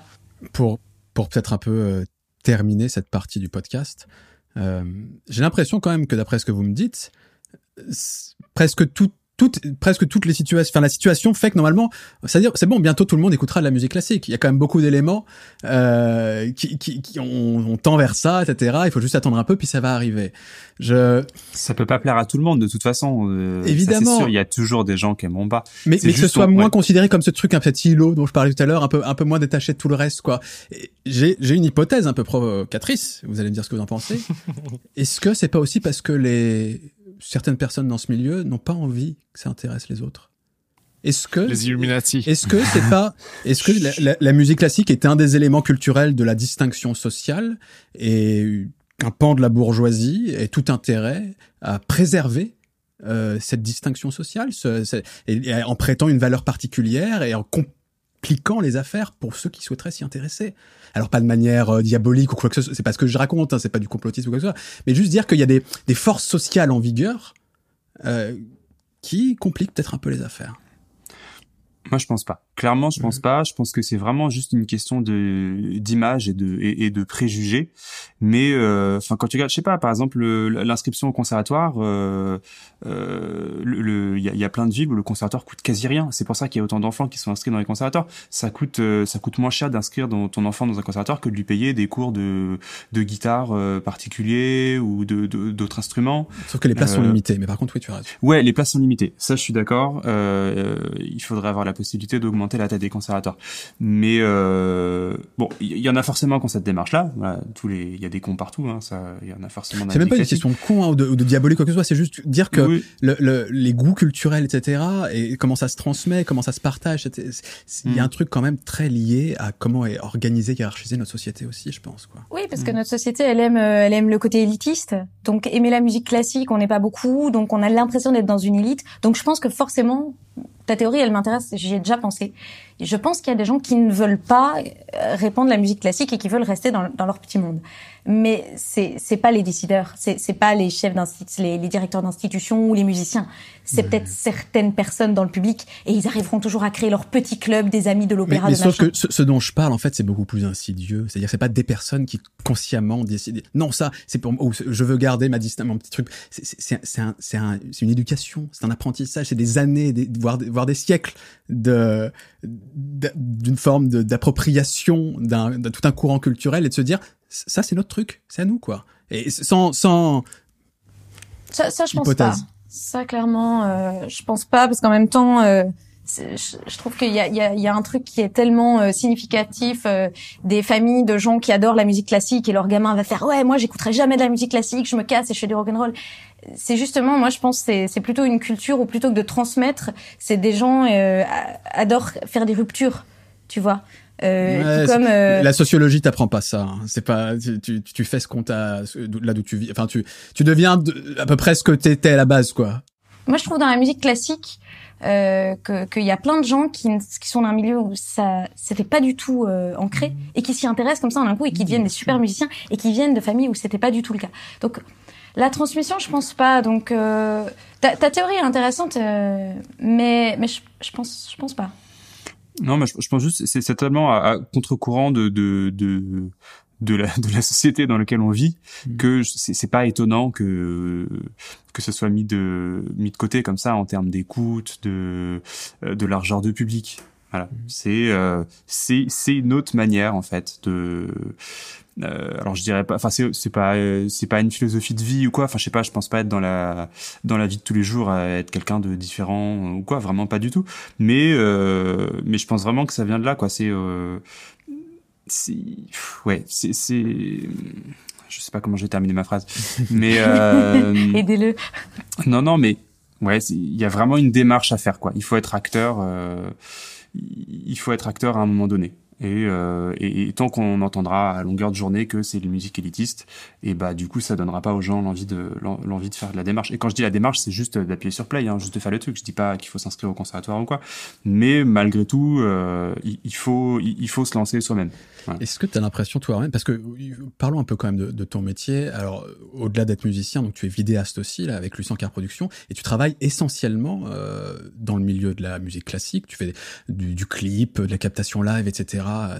Et il me semble que tu as cette euh, cette ambition de moderniser un peu la communication euh, pour les artistes, etc. Ou en tout cas de de, de participer à, à voilà, à, à, s'emparer de ces nouveaux, nouvelles façons de communiquer, de s'intéresser vraiment à l'image, à laisser, de se mettre au niveau entre guillemets, euh, peut-être de standards qu'on retrouve ailleurs et qui sont pas encore assez courants peut-être dans la musique classique. Non, je dis une connerie, c'est moi qui surinterprète ou euh, Non non, j'aurais pas la prétention de dire que je vais moderniser la manière de communiquer des, des non musiciens. évidemment, mais Mais euh, non, non, mais euh, il y, a, y a plein de trucs. Alors ça, clairement, c'est là, bah, depuis le confinement aussi, ça a vraiment beaucoup changé. Mais depuis ces dernières années, ça avance. Mais euh, ça arrive encore. Attends, juste, je, je prends juste le problème dans un autre sens. Mais en gros, euh, aujourd'hui, c'est possible pour un musicien classique euh, d'avoir euh, absolument aucune euh, aucune image, euh, d'avoir des photos dégueulasses, d'avoir euh, des vidéos, euh, d'avoir même aucune vidéo et d'avoir une carrière internationale, euh, tout ça. C'est encore possible. Et euh, euh, mais quand même pour beaucoup de musiciens et moi je pense euh, l'image que tu rends est importante parce que voilà on, découvre d'abord avec les yeux le, son le son ne suffit pas pour moi, ça revient aussi au même que d'aller écouter un concert. Quand tu vas écouter un concert, tu vois aussi le musicien, tu le vois jouer. Et, euh, et du coup, moi, ça me paraissait important de, de, de faire en sorte que euh, que le, le, moyen de diffusion du, du, musicien, donc moi dans mon cas la vidéo, euh, soit en accord esthétique avec euh, avec la démarche musicale. C'est-à-dire que pour moi, ça a pas trop de sens euh, de, de faire un travail euh, hyper hyper poussé euh, pendant, je sais pas, tu travailles ton instrument pendant 20 20 20 25 ans, euh, tu fais ton enregistrement, tu fais ton montage, tout ça, tu trouves as un son pas, et puis tu veux sortir une vidéo et puis tu te filmes à l'arrache avec ton iPhone et tu te retrouves avec un truc un peu dégueulasse. Euh, je trouve que ça, ça, participe encore une fois à, à, véhiculer une image un peu désuète de la musique et qui est, qui, est, déconnectée du monde réel en fait. Mmh. On sait aujourd'hui on vit dans un monde d'images Euh, et, euh, et, c'est hyper important d'avoir euh, d'avoir des visuels qui sont en accord et qui représentent ton ta, ta vision artistique. Et, voilà, du coup, moi, c'est ça qui me. Enfin, ma démarche, c'est ça. Ouais. si je peux rebondir sur ce que tu dis, moi, c'est un truc qui m'a pas mal interpellé quand j'ai commencé mes vidéos. C'est que j'ai rencontré plein de jeunes musiciens, parce que oui, faut, faut le dire, il y a, y a plein de jeunes musiciens qui sont hyper talentueux et, qui font des super carrières, sauf que euh, nous, les jeunes euh, qui sont enfin, hors musique, on n'a pas du tout l'impression qu'il y a des stars euh, dans la musique classique, mais il y en a, il y a des influenceurs, il y a des stars et tout ça. Et en fait, je me suis rendu compte que tu avais ceux, effectivement, qui étaient influenceurs, qui savaient gérer les réseaux sociaux, qui aimaient ça, qui avaient leur compte avec plein de followers et tout ça. Et puis, tu avais des musiciens ultra talentueux, mais qui étaient juste pas du tout à l'aise avec les réseaux sociaux, euh, parfois autiste même, parce qu'il faut pas oublier que il y a, y, a, y a, beaucoup. Euh, moi, je pense à un musicien qui est, qui, qui est autiste et la seule façon de s'exprimer, c'est jouer du piano. Mais du coup, va pas lui demander d'exposer sa vie sur Instagram. Mais il a un talent tel et que quand tu lui dis ouais, faut vraiment que tu te mettes sur Instagram, mais c'est pas dans, dans, dans son instinct. Et puis le mec, il travaille tellement. Euh, c'est des heures et des heures de préparation, la, la, concentration avant un concert. Tu crois vraiment qu'il a le temps de prendre son téléphone et qu'il est dans le mood de faire hé, hey, je suis à deux minutes de mon concert. Et en fait, moi, c'est un truc qui m'a qui m'a choqué, c'est que maintenant, tu as des agences de communication euh, pour euh, les artistes classiques qui commencent à se développer pour gérer ça à leur place, pour faire leur leur leur, euh, communication, pour gérer leur leur page et tout ça, et pour leur faire des photos quali, pour leur faire des vidéos. Et, et en fait, il y a tellement de musiciens qui savent pas gérer ça et qui du coup doivent parfois pour se faire connaître dé débloquer un budget pour faire ça. Et, et parce que c'est peut-être leur seule façon de se faire connaître alors qu'ils ont un talent de dingue. Et moi ça c'est un truc que je trouve c'est un autre débat mais presque un peu injuste. C'est que euh, dans le monde d'aujourd'hui avoir du talent c'est plus la seule façon d'être connu. Je peux vous citer mais je vais pas le faire des tonnes de comptes de musiciens musiciennes qui n'ont pas de talent mais qui font des millions de vues. Euh, je suis sûre que vous pensez à, cette femme qui fait souvent des vidéos au piano avec des jupes très très courtes, des grands décolletés et des talons très très hauts. Elle joue très bien, mais tu te poses un peu la question de de, de l'importance de la musique et de l'image. Moi, j'ai l'impression que le talent a jamais suffi. Hein. Genre, c'est, euh, j'ai l'impression que c'est, c'est, c'est un peu un, un mythe ce truc-là. Après, c'est vraiment un feeling personnel, tu vois, mais c'est. Oui, le, de, le de talent où il travaille, en tout cas, où le mélange, le, le, le mélange. Parce que je suis d'accord avec toi, juste le talent, non, mais. Euh, mais Moi, bon. j'ai l'impression ce qui ce qui fait que tu deviens connu. Déjà, on peut se poser la question de la fin en soi de être connu ou pas, tu vois. Mais euh, mais en plus, si tu veux, enfin parce qu'il y a, y, a, y a en vivre et puis après il y a genre être une star et tout. Mais euh, j'ai l'impression que ce, ceux qui perdent souvent c'est des catalyseurs d'anecdotes, tu vois. C'est euh, des 50 Cent qui se sont pris 9 balles, c'est des euh, Lady Gaga qui étaient euh, ghostwriters avant, euh, tu vois. C'est euh, des storytelling derrière tout ça. Ouais, c'est ça. Billie Eilish qui a 16 piges, qui fait ça soi-disant dans sa chambre avec son petit frère, alors qu'apparemment en vrai c'est plus compliqué que ça tu vois. Enfin son grand frère. Et du coup euh, t'as, pour moi genre c'est ce qui ce qui fait marcher ça depuis longtemps c'est quand même ça. Mais euh, mais peut-être que peut-être que non je, mais je, suis d'accord avec toi dans le sens où euh, peut-être que je je sais pas de qui tu parlais là mais qu'il y ait des stars entre guillemets de la musique classique et qui soient plus suivis pour leur physique pour leur capacité à communiquer bah c'est peut-être aussi par là que par la normalisation parce que bah, l'industrie musicale ouais, ouais. elle fonctionne aussi beaucoup comme ça euh, ouais. bon. Je pense qu'on a beaucoup chié sur Lindsey Sterling par exemple moi le premier tu vois mais sur euh, tu sais genre euh, une meuf qui était plus euh, douée avec à faire du jeu de jambes que du violon tu vois et mais euh, mais ça a permis à plein de gens de de découvrir le violon de se dire oh putain mais euh, tu vois genre tu peux faire de la dubstep euh, avec du violon et tout tu vois genre ouais, c'est vrai. donc c'est c'est c'est toujours c'est toujours bien en fait dès que tu dès que tu commences à ouvrir le truc aux gens c'est cool. après tu peux critiquer de manière générale euh, l'idée que la communication prend trop de place dans notre société de manière générale dans la musique etc Dé décorer les ah, oui, de la musique classique. Mais que la musique classique soit touchée aussi par ce phénomène en tant que tel c'est pas une mauvaise chose parce que ça signifie qu'elle est pas complètement dans un détaché de tout le reste quoi. Exactement c'est ce que j'allais dire. C'est la preuve que, que la musique classique c'est pas tant euh, sur ta petite île là en haut mmh. mais c'est vrai que parce qu'on on, on parlait de ça le, être musicien aujourd'hui c'est non seulement devoir bosser comme un dingue sur son instrument, préparer les concerts et tout, mais aussi devoir être un peu gérer, gérer sa commune ouais, et tout. Mais ça c'est l'autre tous les musicos aujourd'hui, c'est clair. Bien sûr, mais voilà, dans le classique aussi ça existe et, et parfois, euh, parfois c'est compliqué quoi. Enfin, je me mets à, à la place des musiciens. Bon, on, on, avait plein d'autres euh, trucs dont on aimerait parler dans ce podcast, mais ça fait déjà pas mal de temps qu'on parle. Euh, Peut-être pour terminer, vous demander vos conseils, vos recommandations, que ce soit compositeur, interprète, Bah, en termes de médias, de d'endroits pour en trouver, euh, ça, euh, aujourd'hui, franchement, sur euh, toutes les plateformes de streaming, t'as un catalogue monstrueux. t'as pas besoin d'aller sur des trucs un peu plus spécialisés, genre Cobus, ce genre de trucs, sur Spotify, sur Apple Music sur Deezer, euh, t'as as tout, tout, tout, t'as tout, carrément. Donc euh, je sais pas, mais j'ai, je sais pas Val, t'as as quelques recommandations à faire Moi, euh j'arrive pas vraiment à, à, donner des vrais noms parce que j'ai toujours eu du mal avec ça. Euh, ou, au moins peut-être des, des, grands ou des, des, nouvelles figures que vous trouvez intéressantes, ouais, peut-être des, des, choses comme ça à ce moment-là, peut-être qui, je sais pas, ouais. Moi, c'était plus sur, moi, c'est plus des œuvres hein, que je en, en, en, recommandation, plus que des interprètes en particulier. Après, justement, c'est le jeu aussi, et ça fait partie du plaisir de d'aller écouter plusieurs interprétations et de choisir toi-même laquelle tu laquelle tu préfères. Donc moi, là, je vais pas spécialement faire de recommandations de, de noms, mais plutôt euh, plutôt des œuvres. Euh, euh, on va dire euh, facile d'accès, c'est-à-dire c'est vraiment des trucs qui euh, que tu vas pouvoir apprécier euh, tout de suite, enfin ou pas d'ailleurs. Encore une fois, hein, mmh. tout le monde n'est pas obligé d'aimer la musique classique, mais en sortant un petit peu des des trucs qu'on a déjà entendus qu'on a déjà entendu mille fois. Et, et, par exemple Alors, par exemple. Ouais. Euh, alors, du coup, ça va être des noms un peu à la con, hein, parce que. Ouais, mais vas-y, on, on, les mettra, on les mettra en description. Ouais, on mettra. Ouais. Mais euh, dans les symphonies de malheur, il y a un, un adagietto, euh, donc de la cinquième symphonie, on le mettra, et, euh, et qui est magnifique. Alors, ça a été utilisé dans un film, euh, ça a été utilisé dans un, c'est la mort à mort à Venise. Ouais. Euh, et et c'est c'est juste trop beau, genre vraiment, c'est juste magnifique. Euh, Qu'est-ce que j'ai noté? J'ai noté La mer de Debussy. Donc c'est une pièce assez longue, euh, rien que le, le, en trois mouvements. Le premier mouvement est pareil, c'est vraiment magnifique.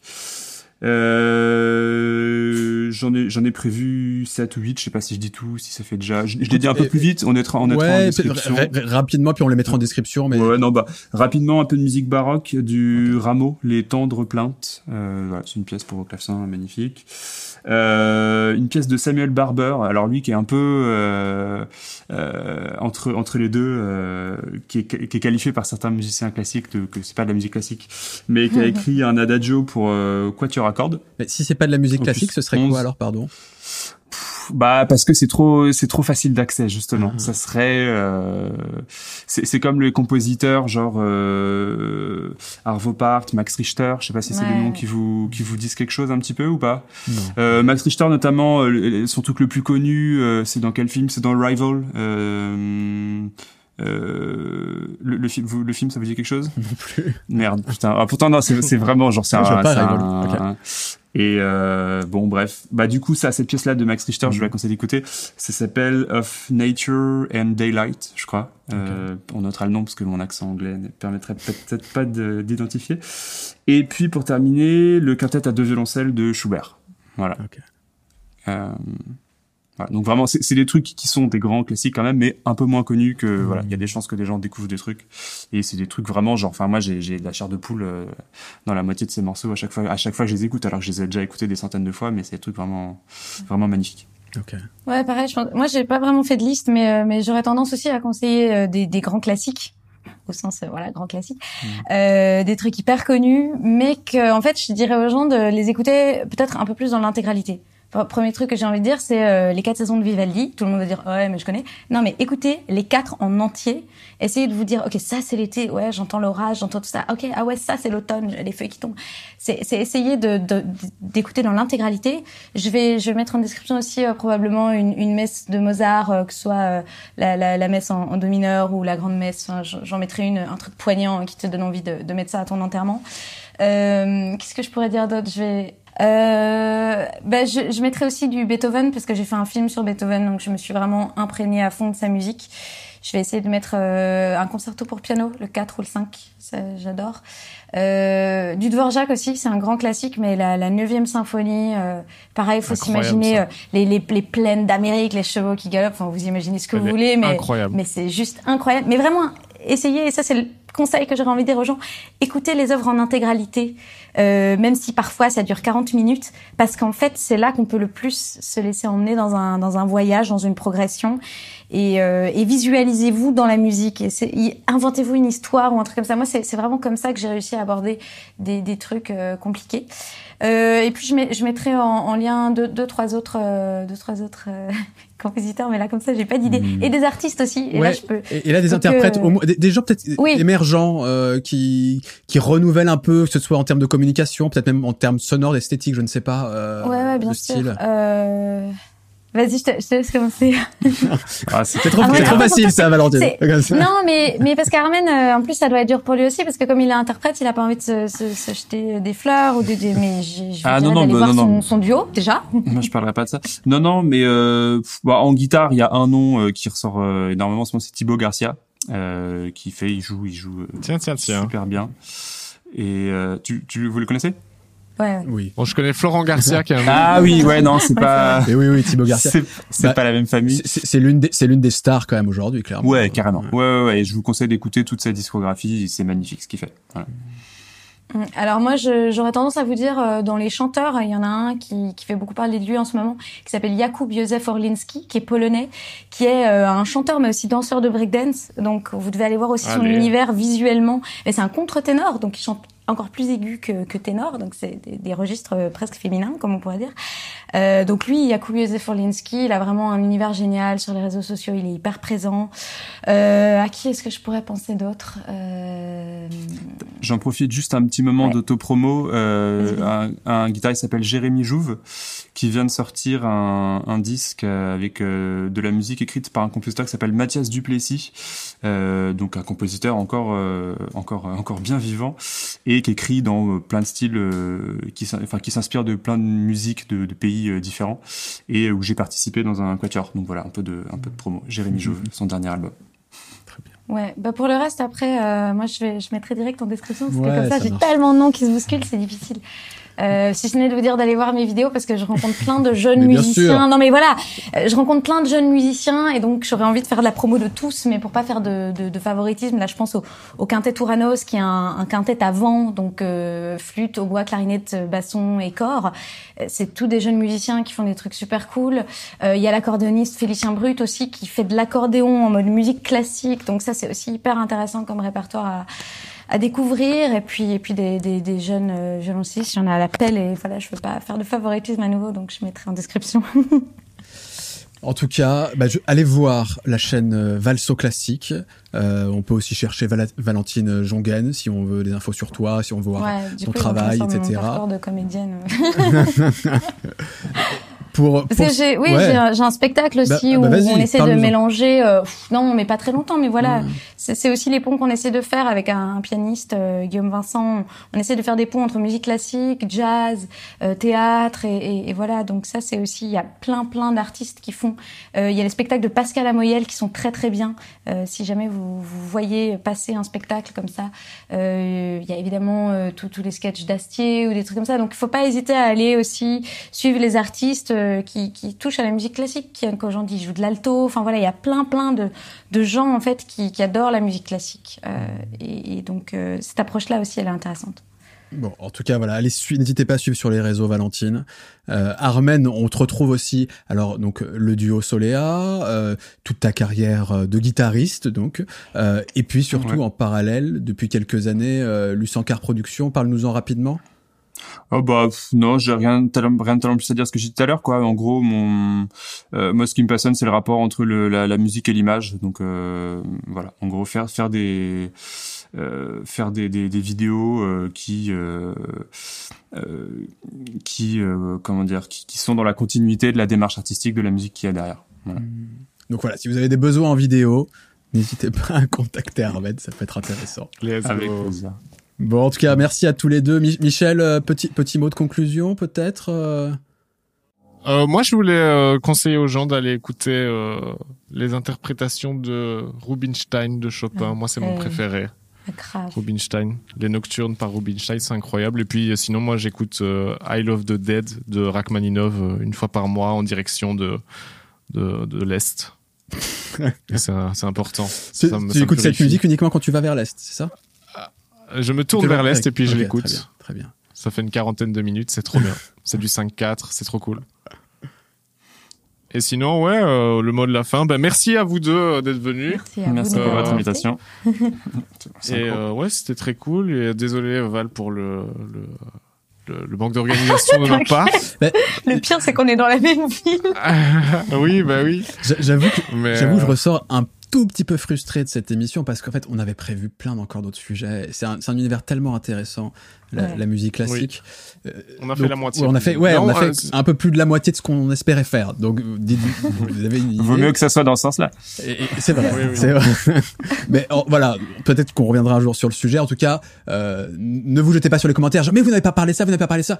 On a déjà parlé de beaucoup de choses. Si. Si, jetez-vous dans les commentaires, mais pour nous dire. Ouais, voilà. Dis-le- tu- toi, tu leur dis ne commentez pas. Commentez, Non, dites bah, pardon tout Michel, ce qui vous je te laisse faire. la Vas-y, vas-y, fais, n'importe fais la, quoi. fais la, fais la Voilà. chronique, c'est mieux faire toi. Le saint algorithme, Salomon, s'il te plaît. Non, dites, dites-nous tout ce que vous avez pensé, tout ce qu'on n'a pas dit, vous le C'est dites. vrai. Non, mais en plus, Puis en plus, c'est ça l'intelligence collective en plus, d'Internet t'as raison, aussi. c'est vrai que ça donc, serait intéressant. Dites-nous tout ce qu'on a foiré. Ça. euh, voilà. On sera là pour répondre, pour valoriser l'algorithme, mais tout en restant poli et courtois, évidemment.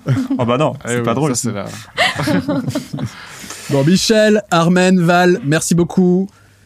Merci. À une prochaine. On se retrouve aussi euh, bah, à la rentrée. Ce sera à la rentrée, le prochain podcast. On va essayer de vous Voilà. préparer de belles choses avec Michel. On va surtout essayer de faire cette émission dans un vrai endroit.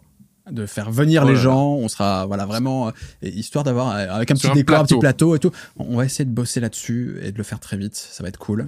Et Ça, c'est sympa pour nous, tu vois. Voilà, les musiciens classiques, on va encore les inviter au moment où on n'a pas un vrai endroit. Mais, figure-toi qu'on a déjà fait un, un- Ça fait on a un fait an. un épisode All Star, on a fait revenir des gens. Vous reviendrez peut-être. Enfin, je Ah oui, c'est vrai qu'il Ah oui, y a plein de choses sûr. dont on n'a pas parlé. Exactement.